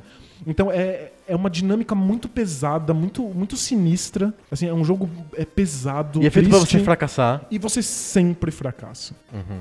Então quando você acha que você está indo muito bem, tem uma guerrilha no seu país, ele passa, rouba tudo e vai embora. N- não tem como. É pra ver. é- Acho que ele foi, obviamente, foi inspirado também no Oregon Trail, né? Sim. É, o, é, a- o objetivo do jogo é passar a sensação de que o esforço não é suficiente. Uhum. Se Então, você começa errado, não tem, não tem como. Isso, vo- Você deu azar de nascer num país de terceiro mundo. Pronto, acabou. Essa é a história. isso é difícil. Você, Fim de end. Família pobre, com uma micro fazendinha, afastado da, da- da saúde pública, afastado da escola, num país de terceiro mundo. Você Game over. Pronto, é, já era. Você tenta, né? Não não é um game over automático, você tenta, mas ele te mostra quão difícil é. Uhum. Então, não é necessariamente sobre o tema, não é sobre os gráficos, não é sobre nada. É sobre a, a- a mecânica do jogo, as regras do jogo, fadadas ao fracasso, fazem você sentir alguma coisa que corresponde a uma sensação que existe no mundo. Então, eu acho que isso é educação sendo bem feita. Você poder fazer essa relação. Perfeito. Olha, a dificuldade que eu tive aqui, lidando com esses obstáculos, é similar ou análoga a alguma dificuldade que existe no mundo. Aí dá pra fazer. É This War of Mine, que eu acho que é o melhor jogo desse estilo. É um jogo sobre sobreviventes de guerra. Uhum. Tem pra tudo quanto é plataforma hoje em dia, até pra celular. E você tá sobrevivendo, você é um civil sobrevivendo na guerra. E você tem que ficar numa casa até acabar a comida. E quando acaba a comida, você tem que sair da sua casa. Só que tá indo rolando a guerra. Tá rolando a guerra. E as coisas são escassas. E as pessoas. você- às vezes você precisa pegar comida de, uma, de um outro lugar, uma outra colônia, uma outra família que também precisa da comida. Você tem que fazer decisões morais o tempo inteiro. Aham. Pra mostrar como na guerra É muito difícil. é, é difícil. É, sobrevive quem é quem é pior pros outros. Uhum. É muito difícil você ser bonzinho e continuar sobrevivendo. E você vai vendo como essas pessoas vão ficando mal. O- é muito comum no This War, of Mine os personagens irem ficando deprimidos e eventualmente se suicidarem. Então, Isso acontece de maneira automática? sim, então, por, por exemplo, ele vai te avisando assim, ó, esse personagem está muito mal porque ontem alguém que tá lá morando junto com ele teve que roubar um casal de velhinhos. Uhum. Ele te avisa, olha, ele tá muito deprimido. Aí você tenta usar ele, ele não sai da cama. Você não consegue. Você não consegue mais. Então você pode pegar alguém e não ir trabalhar com essa pessoa nesse dia pra ficar tocando música ou conversando com ele. Mas você controla vários personagens? Contra vários personagens. Ah, tá. Inclusive vão chegando personagens novos e você tem que decidir se você confia neles pra deixar eles mo- morarem junto com você ou não. Aham. Eventualmente as pessoas ficam doentes, elas se matam, elas fogem. Às vezes, às vezes um personagem da noite por dia pega todo o seu estoque de medicamentos e foge. Não, não tá lá mais lá. Não tá mais. Aí você perde o personagem e os medicamentos. Então é um jogo muito pesado. E também fraca- você fracassa. Dá pra vencer. Dá pra vencer. Dá pra vencer, mas é muito difícil e sempre alguém se lasca no, no caminho. Uhum. Inclusive, ele, ele termina o jogo e fala assim: olha, o que aconteceu com cada personagem que você viu? Alguns se deram bem, outros não se deram. Uhum. É um jogo feito pela. Por uma, uma instituição, uma ONG que, que ajuda crianças que são vítimas de guerras. Uhum. Então, toda a ideia do jogo é passar essa sensação e as regras trabalham pra isso. Eu acho que esse tipo de coisa é muito funcional. Uhum. Isso educa você pra você ver uma situação que talvez você não seja capaz. Não é sobre ganhar uma habilidade. Jogos que tentam fazer você ganhar habilidades específicas, em geral te, te ensinam uma habilidade do, Do jogo. jogo. Sensação é uma coisa muito mais fácil de você, Entendi. de você passar. Pra mim tá bem claro, é, é quando você tá preocupado em passar uma, uma, uma sensação que seria absolutamente impossível só ler um texto sobre, olha, na guerra é muito Isso. difícil. Deixa o jogador tentar e Isso. falhar. E aí Aham. ele entende aquilo, ele sente aquilo. Aí o videogame tem uma contribuição real a, a dar, Isso. que em uma outra mídia não daria. Porque assistir um filme, você realmente, por empatia, você sofre junto com o personagem. Mas se você é o personagem, Isso. você sofre, não diria mais, mas de um jeito diferente. Porque você tem que tomar decisões que muitas vezes atropelam o que você acredita. E você tenta. É, é É engraçado. igual o, o Papers, Please, de alguma maneira, ele não é exatamente educativo, porque ele não tem uma mensagem tão clara que nem esses dois jogos que você Ah, mencionou. eu acho ele bastante educativo. Mas ele tem muitas decisões morais que você tem que tomar muitas vezes. Eu acabei de passar por fronteiras e, e- vi- viajei pra fora. É, você se sentiu um pouco como no Papers, Please? É, tipo, porque às vezes dá raiva dos, dos funcionários que estão do outro lado. assim. Porque o, o o jogo foi criado porque o cara, o, o game designer, ele tava cansado de passar pela imigração. Ele odiava o projeto, a, a imigração. Ele, ele, ele é um americano que morava, mora no Japão. E ele viajava muito. Ele passava pela imigração com constância. Ele odiava o processo de imigração. Por isso que ele teve a ideia do Papers, Please. Só que o jogo Papers, Please coloca você no papel do funcionário Nário, da do outro imigração. lado, é. E é horrível, é uma situação medonha, uma situação muito complicada. Então o jogo me, me ajudou a humanizar aquela pessoa que tá ali no processo de imigratório. Porque eles são bem escrotos, assim, o, o processo é, é- é muito ruim pra quem tá passando de um lado pro outro. Mas o jogo me ajudou a pensar, "E esse cara é uma pessoa. Ele também tem questões, eu sei que o trabalho dele é difícil. Sim. É, isso os videogames fazem muito bem. Te colocar no papel de outra pessoa, de uma- num outro ponto de vista, fazer você tentar e falhar, é, é muito bom. E o que é legal no Papers, Please é que ele, ele não quer passar mensagens específicas. Então ele- os países são fictícios, Isso. eles têm um certo setting, quer dizer, você imagina que seja no leste europeu dos anos 80, mas ele não, explica, não explicita isso. Eu não aprendo ca- capitais dos países É, da- do, do leste europeu. não. Eu não aprendo nada sobre a União Soviética. Eu Não é história, não acontece. Não é isso, Olha, é. o muro de Berlim vai cair. Não, não acontece nada disso durante o jogo. Não é feito pra você aprender essas coisas. É, É. feito pra você sentir quão opressivo que é você decidir as pessoas entrando no seu país e, ao mesmo tempo, você tem que garantir o sustento da sua família. Isso. E isso é muito mais educativo, no sentido de que é muito mais usável no mundo, do que se o jogo fosse sobre a União Soviética e me desse os nomes corretos e as Como capitais foi um corretas. jogo dos anos 80 e 90 muito famoso no PC, que é o Crisis in the Kremlin, que é um jogo sobre isso. Você é o Gorbachev e você tem que resolver o problema da União Soviética. É, tem, tem, tem o Trópico, que você é o Fidel Castro É, e tem que construir exato. Cuba. Que os jogadores transformam rapidinho num Sin City. Deixa eu trans- transformar esse lugar numa coisa mais legal possível. É, o, o Crisis in the Kremlin, ele tem contexto histórico, então acontecem coisas históricas durante o jogo que no Trópico não tem, porque ele não diz que é o Fidel, ele diz que é o El Comandante, sabe? É, tipo, sim, sim. E o, o- o- no Crisis in the Kremlin é no Kremlin, você é o Gorbachev, e a- a- os eventos são os eventos que aconteceram na vida real. Então é feito pra você aprender história. Perfeito. Ou se fosse um jogo sobre a crise da Baía dos Porcos, sabe? Mas como é, como é a mecânica, né? Será, que a É. me- será que a mecânica me transmite o que era a União Soviética? Isso, não, não transmite. É que nem o Civilization. Mas o Papers, Please transmite a sensação de você ser um guarda de fronteira. É, eu sinto que eu aprendi mais sobre a União Soviética jogando Papers, Please do que jogando um, um- um O- jogo histórico. Um jogo né? histórico, É. ou de videogame, ou de tabuleiro, sei lá. Sim. Então, o jogo, o jogo ele transmite quando. Ele, ele é educativo quando ele transmite uma coisa que outra mídia não transmitiria. Eu acho que a, a, sensa- a- a sensação que eu tenho é essa. O verdadeiro jogo educativo é aquele que não dá pra replicar em outra mídia. Não dá pra ser um- uma apostila. Não dá pra ser uma aula muito bem dada. É, é- É, outra coisa. é por isso que esses jogos de videogame que são contas matemáticas são ridículos. Eu podia dar um Ah, faz papel, papel, com contas matemáticas. Isso. Ou Trivia Pursuit. Isso. que é Podia ser o vídeo- o Silvio qual é a Santos capital lá. de X? Qual a capital do Brasil? Né? Tipo, é- é- podia ser o- você pegar um- uma revistinha da banca e preencher A, B, C, assim. E Você tem toda a razão. O que não, não é replicável no Carmen Sandiego, o que só os videogames fazem no Carmen Sandiego, por exemplo, é a sensação de perseguição, de você estar correndo atrás de alguém, aquela sensação de estresse de você não poder perder de vista a pessoa. As perguntas, a capital, as bandeiras, isso é reproduzível em qualquer outra mídia. Qualquer e aí mídia. a gente esquece. Sim.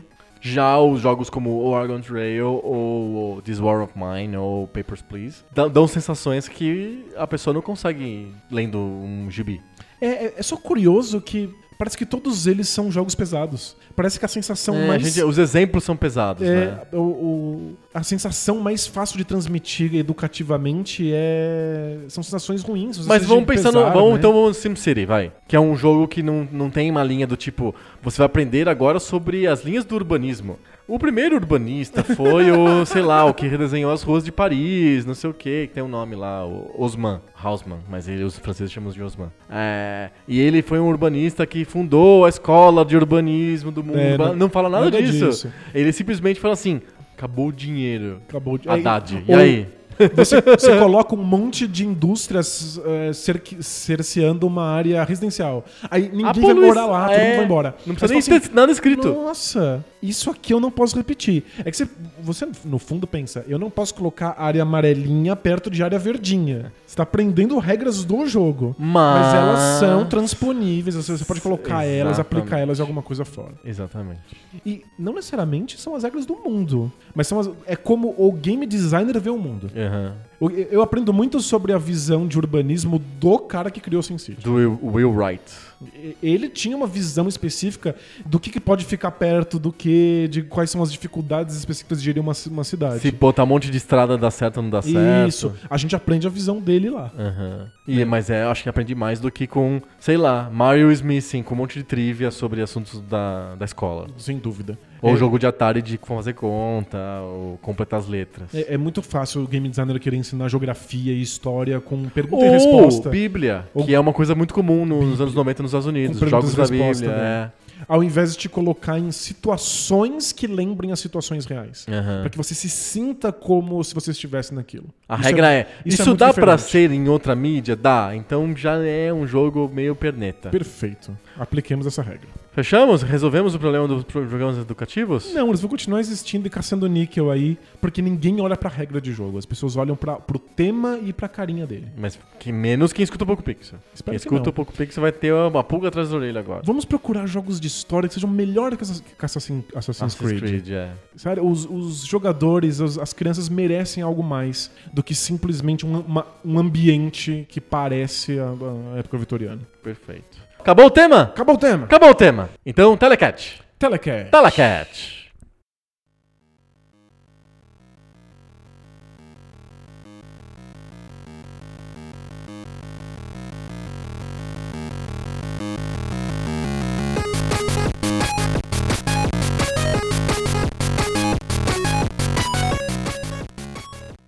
Telecat. Telecat. Telecat. Telecat, aliás, a gente tem um compromisso com os nossos ouvintes, que é explicar o que é o Telecat. Não explicar o que é o quadro Telecat, mas explicar de onde vem o nome Telecat. Entendi. Tem muitos ouvintes que são novinhos E não e viram... que não sabem o que que é Telecat. Telecat era um programa de televisão que tinha nos anos 70 é, no Brasil e que esticou, acho que foi até os anos 90, mas mudaram de, mudaram de nome várias vezes. Na minha época, quando eu era criança, chamava Gigantes do Ringue. Era um programa que era de luta livre, de luta livre luta livre armada, fantasia, fantasia, isso, isso, né? de luta livre com atores. Não é e- vale tudo, né? é, não, não é de verdade, né? É uma luta livre estilo igual que tem nos Estados Unidos que chamam de WWE lá, do Hulk Isso. Hogan, do sei lá de quem lá. E Raw, passa acho que em alguns canais desse tipo esporte interativo, Passa, é Fox enorme. passa É gigante, as pessoas amam. Nos Estados Unidos é, é bem, bem, bem coisa de interior, meio branco, americano. Eles gostam disso aí, de luta livre e telecat fake, assim. E Telecat é isso, é o nome que se dava ao programa de televisão dos anos 70, chamava Telecat. E era, tinha os atores, é o Ted Boy, Ma- Ted Boy Marino. era- era muito fã do Ted Boy Marino. era, ele era ótimo. Então, tipo. Telecat é isso, é um programa de televisão que era uma luta livre fajuta. E é, é isso que dá nome ao nosso quadro, Telecat. Isso, porque a gente vai Não colocar é um gato televisivo ou qualquer coisa desse tipo. É, é luta livre. luta livre. A gente coloca dois jogos aqui pra lutar de maneira fajuta. Isso, muito fajuto. Porém, o sorteio é idôneo, controlado pelos auditores independentes da PricewaterhouseCoopers. E se o fato de ter tido cinco sorteios com desses dos cinco sorteios, quatro terem sido jogos da Konami. É completamente é acaso. Totalmente acaso. É totalmente acaso. O último episódio, o Denis, botando do Bola Brisa, estava aqui junto. Ele foi o nosso auditor independente. E ele conta com. Ele viu que, realmente que o, o sorteio era idôneo. Então é uma luta piada, uma luta engraçada, mas o sorteio idôneo, sério. Perfeito.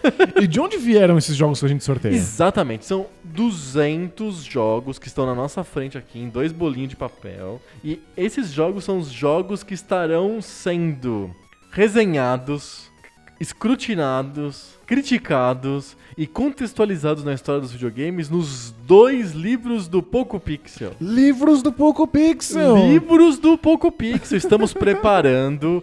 Em breve começaremos a campanha de arrecadação de fundos, porque nós não. O que nós somos sem os nossos queridos ouvintes? Nada. Nada, zero. Nada, Necas. zero, nada. A gente vai começar a campanha de arrecadação de fundos para a produção e a distribuição dos dois livros do Poco Pixel que vão contar a história dos videogames em 200 jogos. É isso, a gente vai dissecar esses jogos e mostrar como eles foram relevantes, o que, que eles fizeram ao longo da história dos videogames. Qual que é o papel deles na história, o que, que eles influenciaram, o que, que eles deixaram de influenciar, qual, que, qual, qual foram a influência sobre eles, o, o encadeamento desses jogos na história. A gente escolheu 200 jogos que a gente acha mais significativos por vários motivos. Tem lá um episódio que a gente fez, que é o episódio re- remaster do o, qual que é a, a receita que a gente usou para escolher os 200 jogos. Perfeito. São mais principalmente são 200 jogos que têm histórias legais pra gente contar Isso. e colocar dentro do As contexto. melhores histórias pra entender o que, o que são os videogames. Exatamente. E dentro desses 200 jogos, hoje a gente vai sortear dois que a gente vai botar num duelo fajuto de Telecat. Usando as regras universalmente aceitas da revista São Games. Exatamente. Então vamos, vamos fazer aqui o sorteio agora. E pegando aqui, atenção, muita atenção, porque vai que vem um jogo da Konami. Peguei. E o meu jogo é maravilhoso. Maravilhoso mesmo? Maravilhoso mesmo, porque o meu jogo é Manic Mansion, Jura? da LucasArts pra PC. O meu jogo também é maravilhoso. Ah, é? É, é um jogo que absolutamente todo mundo conhece. Ou deveria conhecer. Que é? Super Mario Bros 3. Super Mario 3! Temos um Telecat épico lendário. Uau! Eu- provavelmente de dois pixels da galáxia, porque é a classificação que a gente dá para jogos que são, além de jogos que fazem parte da história dos videogames e que são bons pra contar a história dos videogames, São jogos imperdíveis que todo mundo deveria conhecer para saber o que um videogame tem é. que jogar e provavelmente Mario 3 e Manic Mansion são jogos, jogos pixel da galáxia. Não Que- me lembro da planilha, a gente tem uma planilha que a gente controla isso, mas muito provavelmente os dois são pixel da São galáxia. jogos que você tem que botar as suas mãos, você tem que jogar mesmo pra experimentar o que aconteceu. Vamos contextualizar então. Manic Mansion é um, um dos primeiros adventures point and click da história. Por que, que eu falo que é um dos primeiros point and click da história? Porque os adventures anteriores, os adventures da Sierra principalmente, eram adventures de texto. Você tinha que digitar coisas para as coisas, para as ações do jogo acontecerem. Sentar, aí o Larry senta. Exatamente, pedir whisky. Aí o Larry pede whisky. São as primeiras coisas que eu fazia no jogo. O Larry, né, o jogo da Sierra, começa na frente de um bar, você abre porta, senta e pede whisky. É Basicamente é isso que você aprende em inglês a digitar as primeiras ações do Larry. Isso vai até o segundo, o terceiro Larry. Aí o King's Quest teve King's Quest, sei lá, seis, assim. Teve 200 jogos de texto. A LucasArts, ela cria uma engine de jogo chamada Scum, que é basicamente a, a, é, a, a sigla Scum significa Scripting, Creating, Utilitarian, sei lá, lá, milhões de coisas. E o MM do final é Manic Mansion, foi um negócio feito para o Manic Mansion. E porque o Manic Mansion seria o primeiro jogo de point and click. Eu uso o mouse e clico nos objetos que estão na tela para fazer a ação do jogo acontecer. No fundo, o Manic Mansion deixa isso bem claro, você tá escrevendo.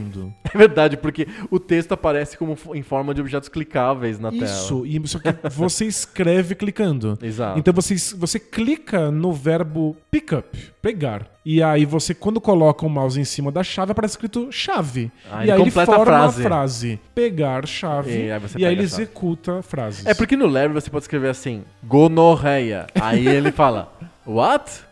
Não é sei o que pegar gonorreia.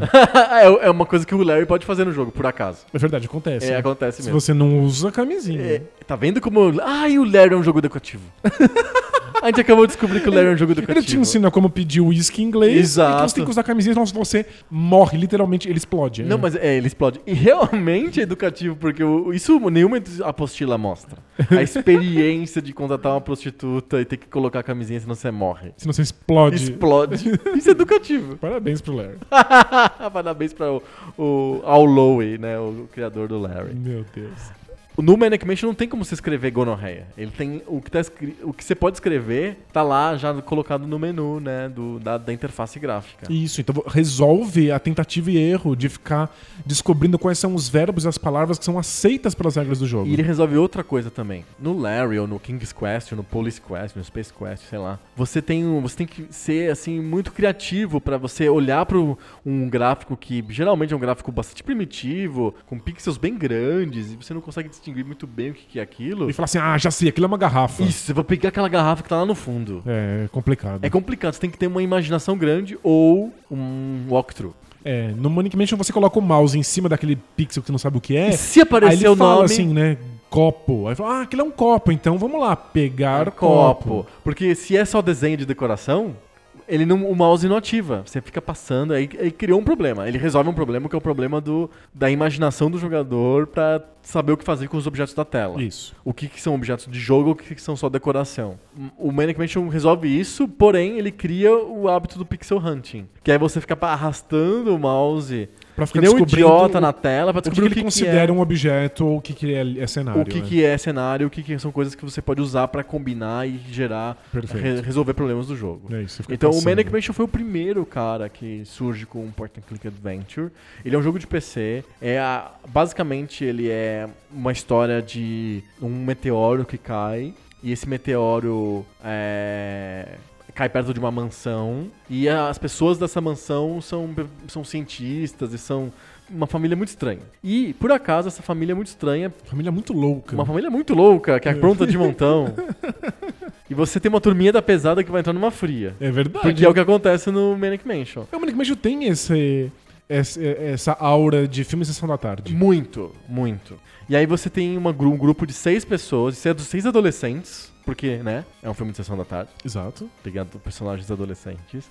E aí você tem que resgatar uma, uma das namoradas de um dos membros da- do time que foi raptada por essa família muito esquisita que mora nessa mansão do meteoro. E aí você tem que invadir a mansão. E você escolhe dois dessa, dessa turma de seis, três dessa turma de seis, pra invadir essa mansão e, e resolver onde que tá a namorada do personagem principal e, e salvar ela da garra, das garras da família muito esquisita. Cada um com alguma habilidade específica, com suas questões de, de personalidade. Exato. Então, Eles criam é, personalidade, alma pra aqueles personagens. Então, um é músico. Aliás, tem vários músicos. Acho que tem dois ou três são músicos.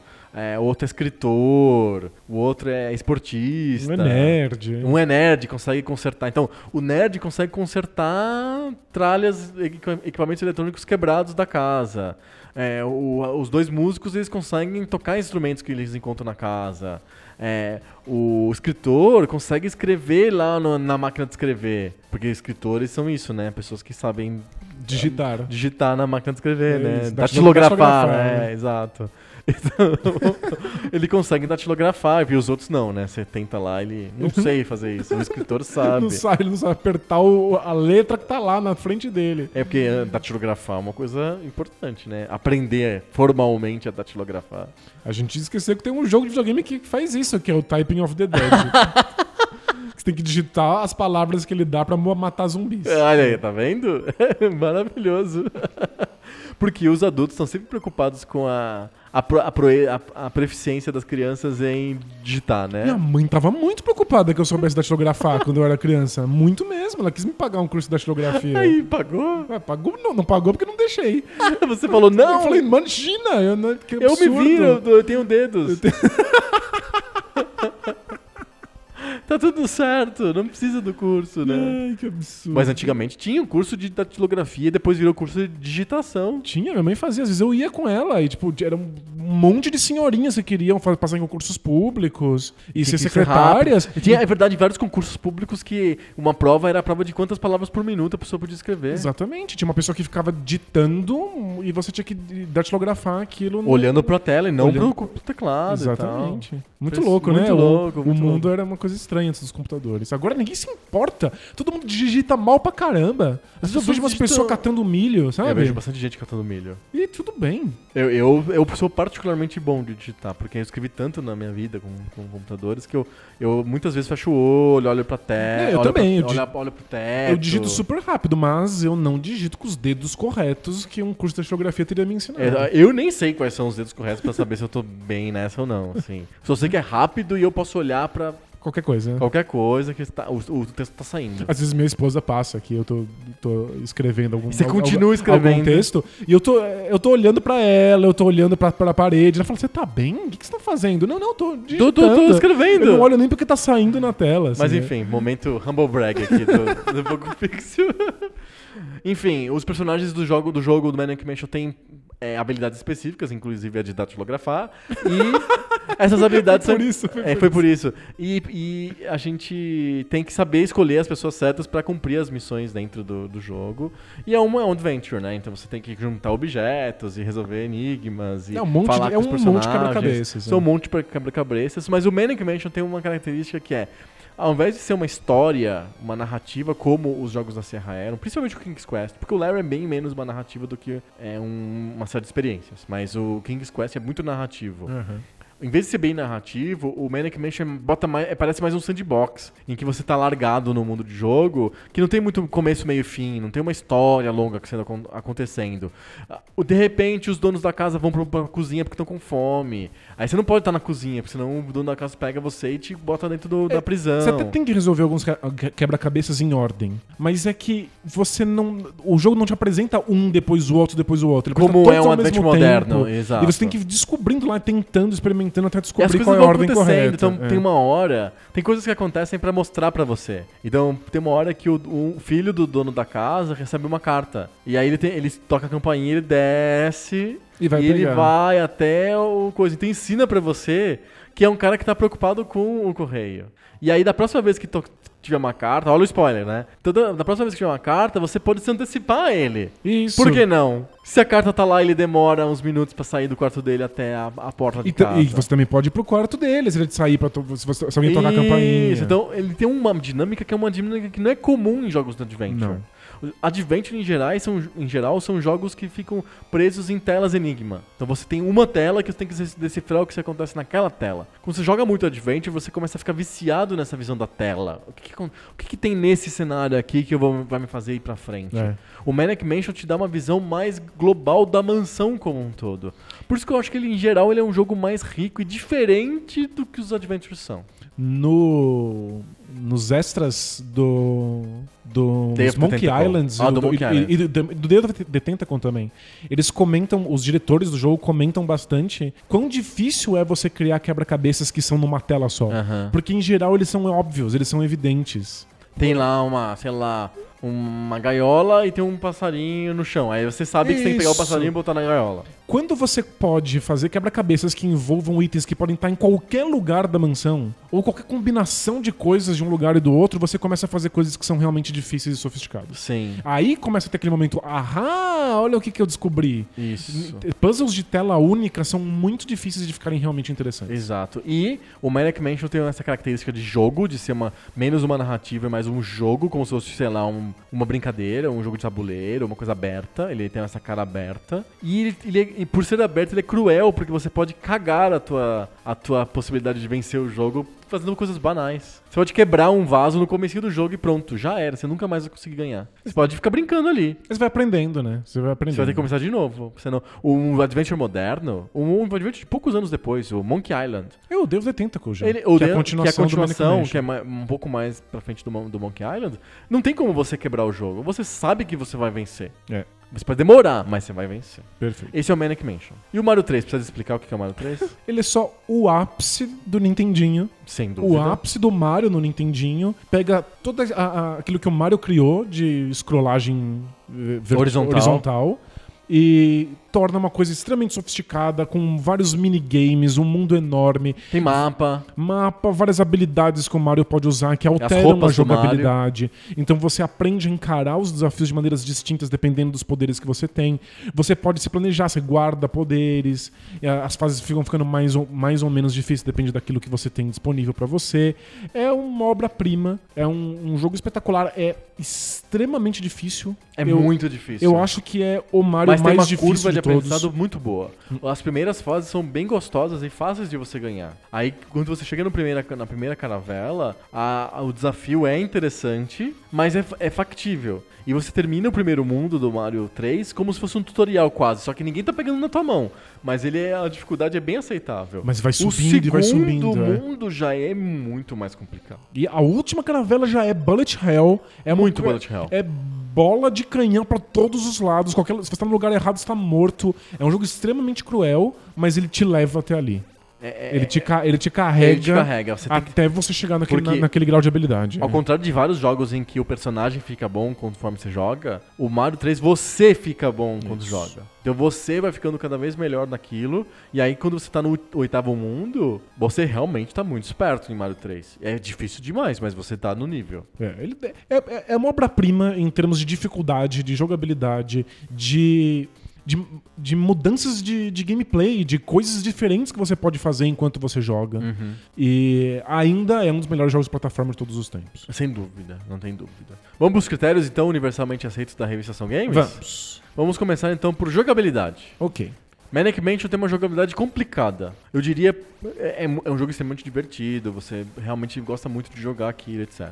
E dá pra jogar hoje, eu recomendo. Vamos Sim, lá é no GOG é. e comprem o Manic Mansion. Custa 5 reais, sei lá, dólares. É bem barato. É muito barato. É, se você comprar o Day of the Tentacle remasterizado na Steam, Dá pra jogar você joga dentro. o Manic Mansion que tá dentro dele de graça. Então Exato. não tem desculpa pra não... Tem versão pra tablet... Do Day of the Tentacle. Do Day of the Tentacle, aí você consegue jogar o Manic Mansion É, tem, um, tem um lugar no Of the Tentacle que você pode jogar o Manic Mansion. Porque, eh, contando, the Tentacle que se passa na mesma mansão, mas é, ela é revisitada, então não tem todos os mesmos ambientes, os mesmos cômodos que tinha na, na, na Manic Mansion original. E, e uma das, das salas é a sala do filho do Edson, que é o, o cientista maluco, e ele tem um computador onde você pode jogar Manic Mansion. Exatamente. É, a jogabilidade do Manic Mansion sofre por ser a primeira tentativa de um Adventure Point and Click, É. em que o pixel hunting é muito complicado porque ele não, ele não mostra automaticamente o, o que, que é o objeto. Você tem que clicar pra ele dizer pra você se aquilo é um objeto jogável ou não. Ah, nos Adventures que vem depois, eu acho que até o Monkey Island já é assim, só de passar o mouse ele já fala. Ele já avisa. é. Olha, isso aqui é um carro, isso aqui é um volante, isso aqui é um acelerador. No Manic Mansion você tem que clicar no volante pra ele falar volante. E clicar no- na moita ele não fala nada porque a moita não é Não existe, ativável, é. não existe ali, é um cenário. E tem outra coisa, você, pra- pra fazer as frases, o Devo the Tentacle, te, o, o Manic Mansion te apresenta um monte de verbos. Isso. São Muitos verbos. verbos E são verbos bem diferentes. específicos. Então tem verbo fix, consertar, E, e tem, tem o verbo escrever. empurrar, tem o verbo puxar, tem o verbo abrir, tem o verbo fechar. Tem o verbo comer, tem o verbo falar. É, são, são mu- muito específicos, então às vezes você tem uma ideia geral do que deve ser feito, mas você precisa tentar vários verbos diferentes pra ver qual deles funciona naquele contexto. Sim. Então é um jogo que sofre em termos de jogabilidade porque exige muita tentativa e erro. Exato. Então ele não é polido. Então Isso. em termos de game design ele é incrivelmente maduro. Mas em termos de jogabilidade, de interface, É, é, Ele é ele, é, ele, é, ele é travado, complicado. Então, a experiência de você jogar Manic Mansion hoje é, é muito legal. Você se sente realmente um Einstein jogando aquela coisa. Mas ah, é, é travado. Você vai ficar com raiva de ter que ficar arrastando o mouse É. e tentando frase. Os quebra-cabeças ainda são espetaculares. São é um modo como bons. você interage com eles que é As difícil. frases são legais, mas isso é outro, É. outro outra, outra, outra avaliação. E o Mario 3? A gente tá falando do, do Manic Mansion, que é o começo de uma jogabilidade. Exato. Enquanto o Mario 3 é o É o auge, é o ápice dela, pelo menos o ápice de- dessa geração. Né? A gente tem a discussão Super Mario World talvez seja melhor do que o Mario 3, em termos de ápice de- desse, desse tipo de, de mecânica, mas o Mario 3 é o auge naquela geração, então ele é refinadíssimo, não tem absolutamente nada fora de lugar. Não tem nada na sua interação com o jogo que não seja perfeita.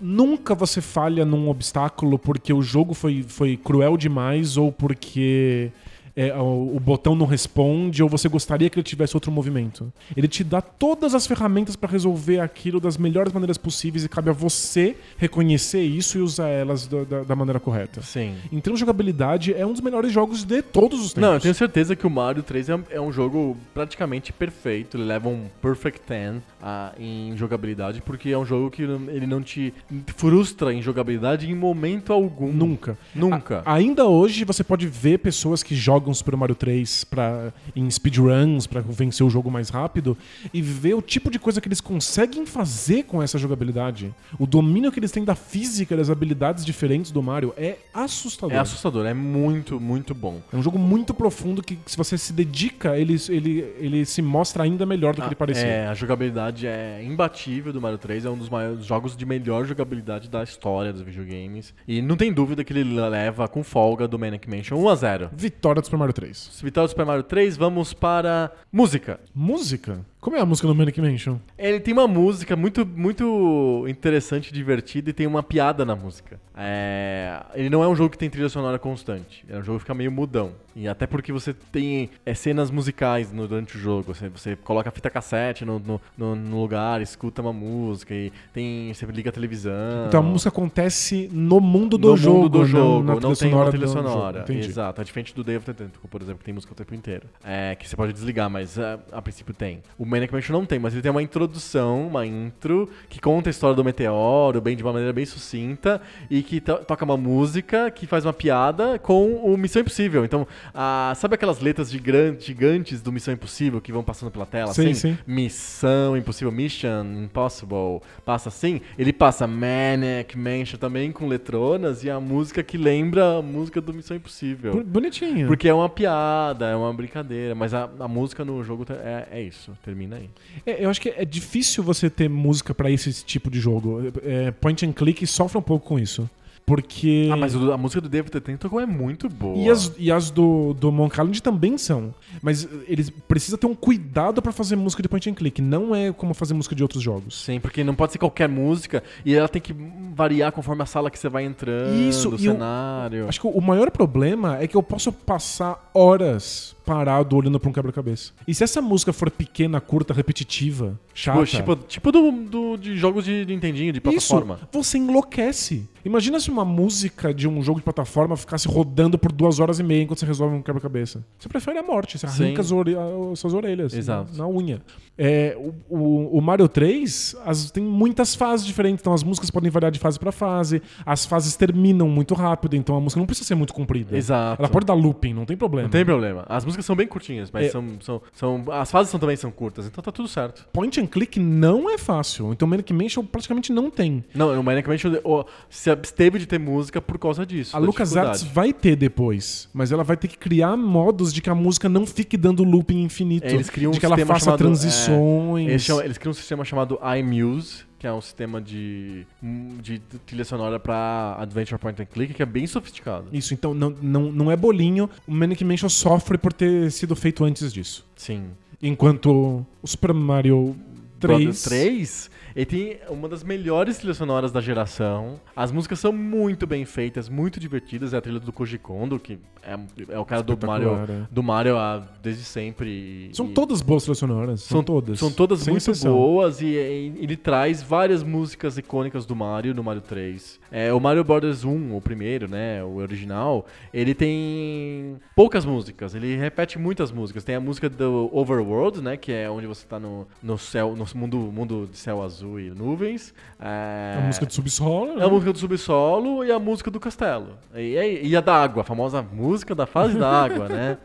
Já o Mario 3 tem um monte de músicas, ele abusa da, da- da quantidade Tem de muitas músicas. fases diferentes. Tem muitos mundos diferentes. diferentes. Tem o mundo egípcio, tem o mundo do deserto, tem o mundo do não sei o que, da grama, mundo do ar, mundo da água. Tem mundo que não acaba nunca mais da praia. E a, a música varia demais. É muito divertido, é muito bem feito. E é das músicas mais icônicas da série Mario, sem dúvida, é a música do Mario 3. Vitória pro Vitória Mario 3. pro Mario 3, não tem dúvida. 2x0 para o Mario 3. Legal, será que vai ser de lavada? Eita, será que tá vindo uma lavada aí? é que o Mario 3 é sacanagem, né? É muito bom. É muito bom, acho que ele ganha de quase todos os jogos da pilha. É verdade. Muito, muito, muito, muito bom. Terceira categoria, categoria Storytelling. Ok. se- Vamos dar um pontinho pro. pro Eu acho pro que tá Manic vindo um Mansion, ponto né? pro Manic Mansion, porque apesar de ser divertido, a historinha, o lore do Mario, né? Ele com a princesa e o Toad e o Copa e o, o fato dos eh, serem reinos, que tem reis que foram transformados em animais e você tem que pegar um, um cetro mágico que vai fazer o animal voltar, é, o rei voltar a ser um, um ser humano, é... É bem simplório perto do Manic Mansion, que tem realmente uma, uma estrutura narrativa acontecendo ali. É, o Mario ele se apoia na jogabilidade. Ele não precisa de uma narrativa, ele não precisa de, de motivos, ele não precisa nem que o mundo seja coerente se o mundo Sim. for divertido de ser explorado. O Manic Mansion tá ali por outro motivo.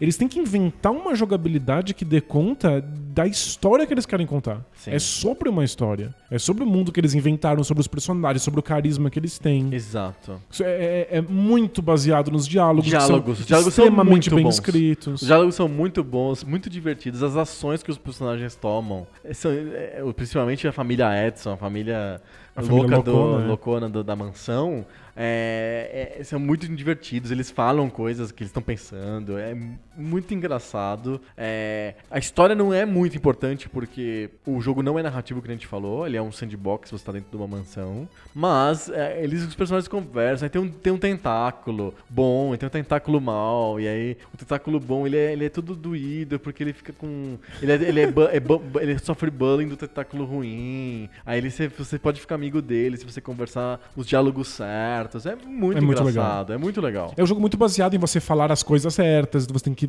você tem que estar o tempo todo focado nas conversas que você tem. né? Exato. É, ponto de jogabilidade, e eu acho que o Manic Mansion ganharia, ganharia esse duelo de Storytelling. storytelling. Ganharia esse duelo de storytelling com a maior parte, Parte dos do- jogos da pilha. Tipo, não, não, é- total, eu também é acho. muito bem ele é escrito. muito bem escrito, acho que ele perde para outros jogos da LucasArts só, tipo Day of the Tentacle. É. E ele é melhor em storytelling do que vários adventures da Sierra e vários adventures da própria LucasArts, como o Full Throttle, por exemplo. Eu acho o Full Throttle muito menos amarrado e certinho do que o, do que o Manic Mansion. É bem O possível. Full Throttle é bem solto e tem várias coisas que são postiças e você fala, por que tá acontecendo isso? Não tem sentido. O Manic Mansion não, é tudo meio coerente. Legal. É muito legal. O Mario 3 é um jogo que não depende da- da- do storytelling Não. pra nada. Ponto pro Manic Ponto Mansion. pro Manic Mansion 2x1. A gente podia, excepcionalmente, inverter os, os últimos, os últimos critérios, mas vamos manter a tradição. Tá, Então agora o próximo critério é gráficos. E aí é uma parada bem difícil. é difícil. Porque, sinceramente, hoje os gráficos do Manic Mansion parecem mais datados do que os gráficos do Mario 3. Parecem. Os gráficos do Mario 3 são mais, como que eu posso dizer, mais genéricos e mais palatáveis pro nosso gosto atual. É Eles muito mais lembram- fácil bater o olho no Mario 3 hoje e falar, é bonito, eu jogaria isso. Exato. Já os gráficos do Manic Mansion são gráficos que aparentemente não se, ninguém faria um jogo hoje com esses gráficos. Porém fizeram. Né, o Timbleweed Park é um jogo que usa mais ou menos o mesmo estilo gráfico do, do Manic Mansion. De uma maneira muito bizarra, os gráficos do Manic Mansion, que são muito datados, hoje são considerados agradáveis. Vintage. vintage. Ele criou um estilo, ele Sim. criou uma, uma, uma tendência. São gráficos que, apesar de, de, de, de serem pixels muito grandes e, portanto, tudo é muito quadriculado, É, eles vendem uma personalidade, um, tem, um, um carisma. tem uma alma muito legal. É. Então são gráficos que têm alma. Eu gosto demais. Eu acho os gráficos do Manic Mansion muito interessantes, divertidos e, e funcionam no jogo, o que é mais importante. Então você entende que aqueles objetos são clicáveis de alguma maneira. O que é extremamente importante para que a jogabilidade Porque a funcione. jogabilidade é muito travada. Exato. Então o gráfico tem que cumprir um papel. E são gráficos muito mais variados do que o do Mario 3. Porque a casa tem piscina, tem usina nuclear. É sério, a casa tem um reator nuclear. É, tem uma cadeia, sim, a casa tem uma cadeia. É, tem salão de jogos com fliperamas, tem um gabinete de médico, porque a princípio o Edson é um, é um médico, ele é um cientista médico. Então ele tem um gabinete de médico com uma- um esqueleto, tem uma sala com um piano. E os gráficos são, conseguem passar a sensação de você estar numa mansão de uma maneira bem eficiente. Eu gosto demais dos gráficos do Manic Mansion. Porém, eu acho que ficaria muito complicado de dar o voto pro Manic Mansion, porque os gráficos do Mario 3 são muito bonitos e funcionam muito bem. E é o- realmente são o ápice dos gráficos do Nintendinho. É, eu acho que o Manic Mansion é muito bonito, eu acho que a parada é dura. Mas eu acho que os gráficos do Super Mario 3 são imortais. É. Eu acho que eles sempre vão fazer sentido.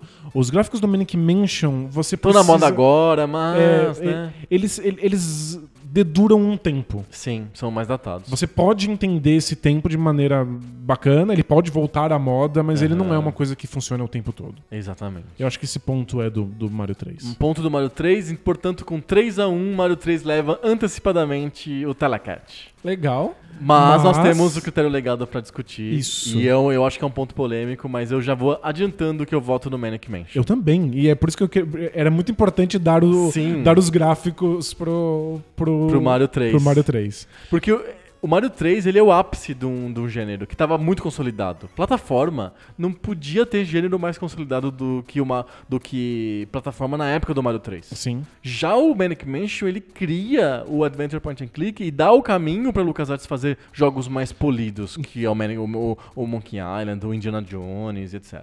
Eu, eu tenho uma linha histórica que, que eu proponho que é polêmica. Vamos lá. Mas eu realmente acho que o Manic Mansion começa uma coisa que não são os jogos, os jogos point and Ah, é? São os jogos de adventure, ponto. Ah, tá. Eu acho que o- essa dinâmica de você estar andando numa casa e interagindo com ela e pegando os itens e fazendo eles resolverem quebra-cabeças vai dar no Alone in the Dark. Ah, eu, eu concordo Que é com você. inclusive uma mansão e você também pode quebrar os, os puzzles se você fizer a coisa errada. Que vai e dar pode no falhar o jogo, você quebra o jogo. Exato. Vai dar no Resident Evil. E vai dar em todos os- esse- esses jogos de, de aventura que a gente conhece tão bem. Mas não é só isso. Quando o, o, o Manic Mansion se livra de ter que escrever e começa a clicar, ele inaugura uma coisa que eventualmente vai ser se livrar, inclusive, do clique. Que são os jogos de, hoje, Que né? são os, os adventures de hoje, que são esses jogos em que você eventualmente interage com as coisas e resolve as coisas, mesmo em momentos do Uncharted, por exemplo, ou todos os jogos da Telltale, que são point and clicks disfarçados. Uhum. Eu, eu acho que o Manic Mansion é um dos grandes legados, cria um dos maiores legados da história dos É, videogames. Eu também acho. Eu acho que o legado mais evidente e óbvio é o legado do Adventure, porque ele que dá a, a receita, inclusive o próprio engine é dele, ele, ele vai, ela vai evoluindo, mas é, é a engine que eles fizeram pro Manic Mansion. É, então tem muitos point and clicks com essa engine pela, feita pela LucasArts. praticamente todos, até os 3D, né? E eles, vão fazer versão 2, 3, 4, mas é a Scam. Sim. E, e ele cria um modelo que a Sierra vai copiar, o Gabriel Knight não é um jogo de descrever, é um jogo de clicar, é, outras, outros caras vão entrar nesse caminho também, e então é, esse, é o, esse é o legado mais óbvio do Manic Mansion. Mas E- você tem toda razão, é, o jogo de aventura deve muito a esse modelo mais sandbox do, do, do Manic Mansion. Hoje em dia, e durante décadas, jogos de ação param e viram Manic Mansion. Aham. Eles param e falam: resolva esse quebra-cabeça, procure em algum outro lugar uma coisa e use aqui. Exatamente. E embora você pode dizer que isso veio antes, inclusive veio do, do Adventure do Atari, o Manic Mansion é quem torna isso quebra-cabeças de verdade. Sim. E não simplesmente pegue o objeto A e leve para o, para o ponto B. É só carregar objetos. Isso. É ali que você tem, de fato, quebra-cabeças. Perfeito. E Concordo. aí isso vai ser levado Eu acho o Manic frente. Mansion um jogo seminal mesmo. E mais que o Mario 3. O Mario 3 é um jogo perfeito, mas ele já tá, ele tá dentro de uma linha histórica já bem consolidada. Perfeito. Ele é, de- é- ele, é, ele é consolidado no gênero plataforma, que é o gênero mais frutífero dos anos 80. E é o- ele tá consolidado dentro do gênero Mario, né? Do, do jogo do- da série Mario. Já teve o Mario 1, que foi incrível. E tem isso, do ponto de vista tecnológico, o Mario 1 inaugura essa, essa, essa mecânica. E o Super Mario World vai ser o ápice disso depois. Não, vai ser o Mario 3. Não, você pode gostar mais do Mario 3, mas o Mario, o Mario World é o ápice tecnológico. Mas tem razão, não, Então não. Ele, ele tá preso ali entre duas coisas. É óbvio, óbvio que o legado dele não, não é tão relevante. Sim, eu também acho. Eu acho que em categoria legado vence o Manic Mansion, porém, Por 3 a 2 3 a 2 foi bem apertado, mas tá aí a vitória pro Mario 3. Muito bom. Muito bom. No final das contas, nós temos um 6 é, até, até agora, na temporada 2018. Quatro vitórias da Konami e duas vitórias da Nintendo. É que. Metroid ganhou o Telecat. Ótimo. Eu só tô um pouco triste, porque a gente não vai poder sacar Super Mario Bros 3 e Super Mario World juntos. Ah, mas a gente já fez um episódio só sobre isso. Ia ser muito engraçado se acontecesse de novo. É, mas se acontecesse de novo ia ser muito engraçado mesmo. Resolvido o Telecat? Resolvido? Contente com o Mario 3? Muito, muito, Não, o Mario mas... 3 é um dos grandes jogos do mundo, da história do- do- do- dos videogames. Sem dúvida, mas tô feliz que o Manic Mansion teve chance. E gente- foi, foi uma eu- luta eu- justa. E eu fiquei muito feliz por ter a oportunidade de falar sobre o Manic Mansion. É um jogaço. É um baita jogo mesmo. Fechamos? Fechamos? Muito bom, então semana que vem a gente volta com mais papo novo. Sobre o videogame velho. Valeu! Tchau!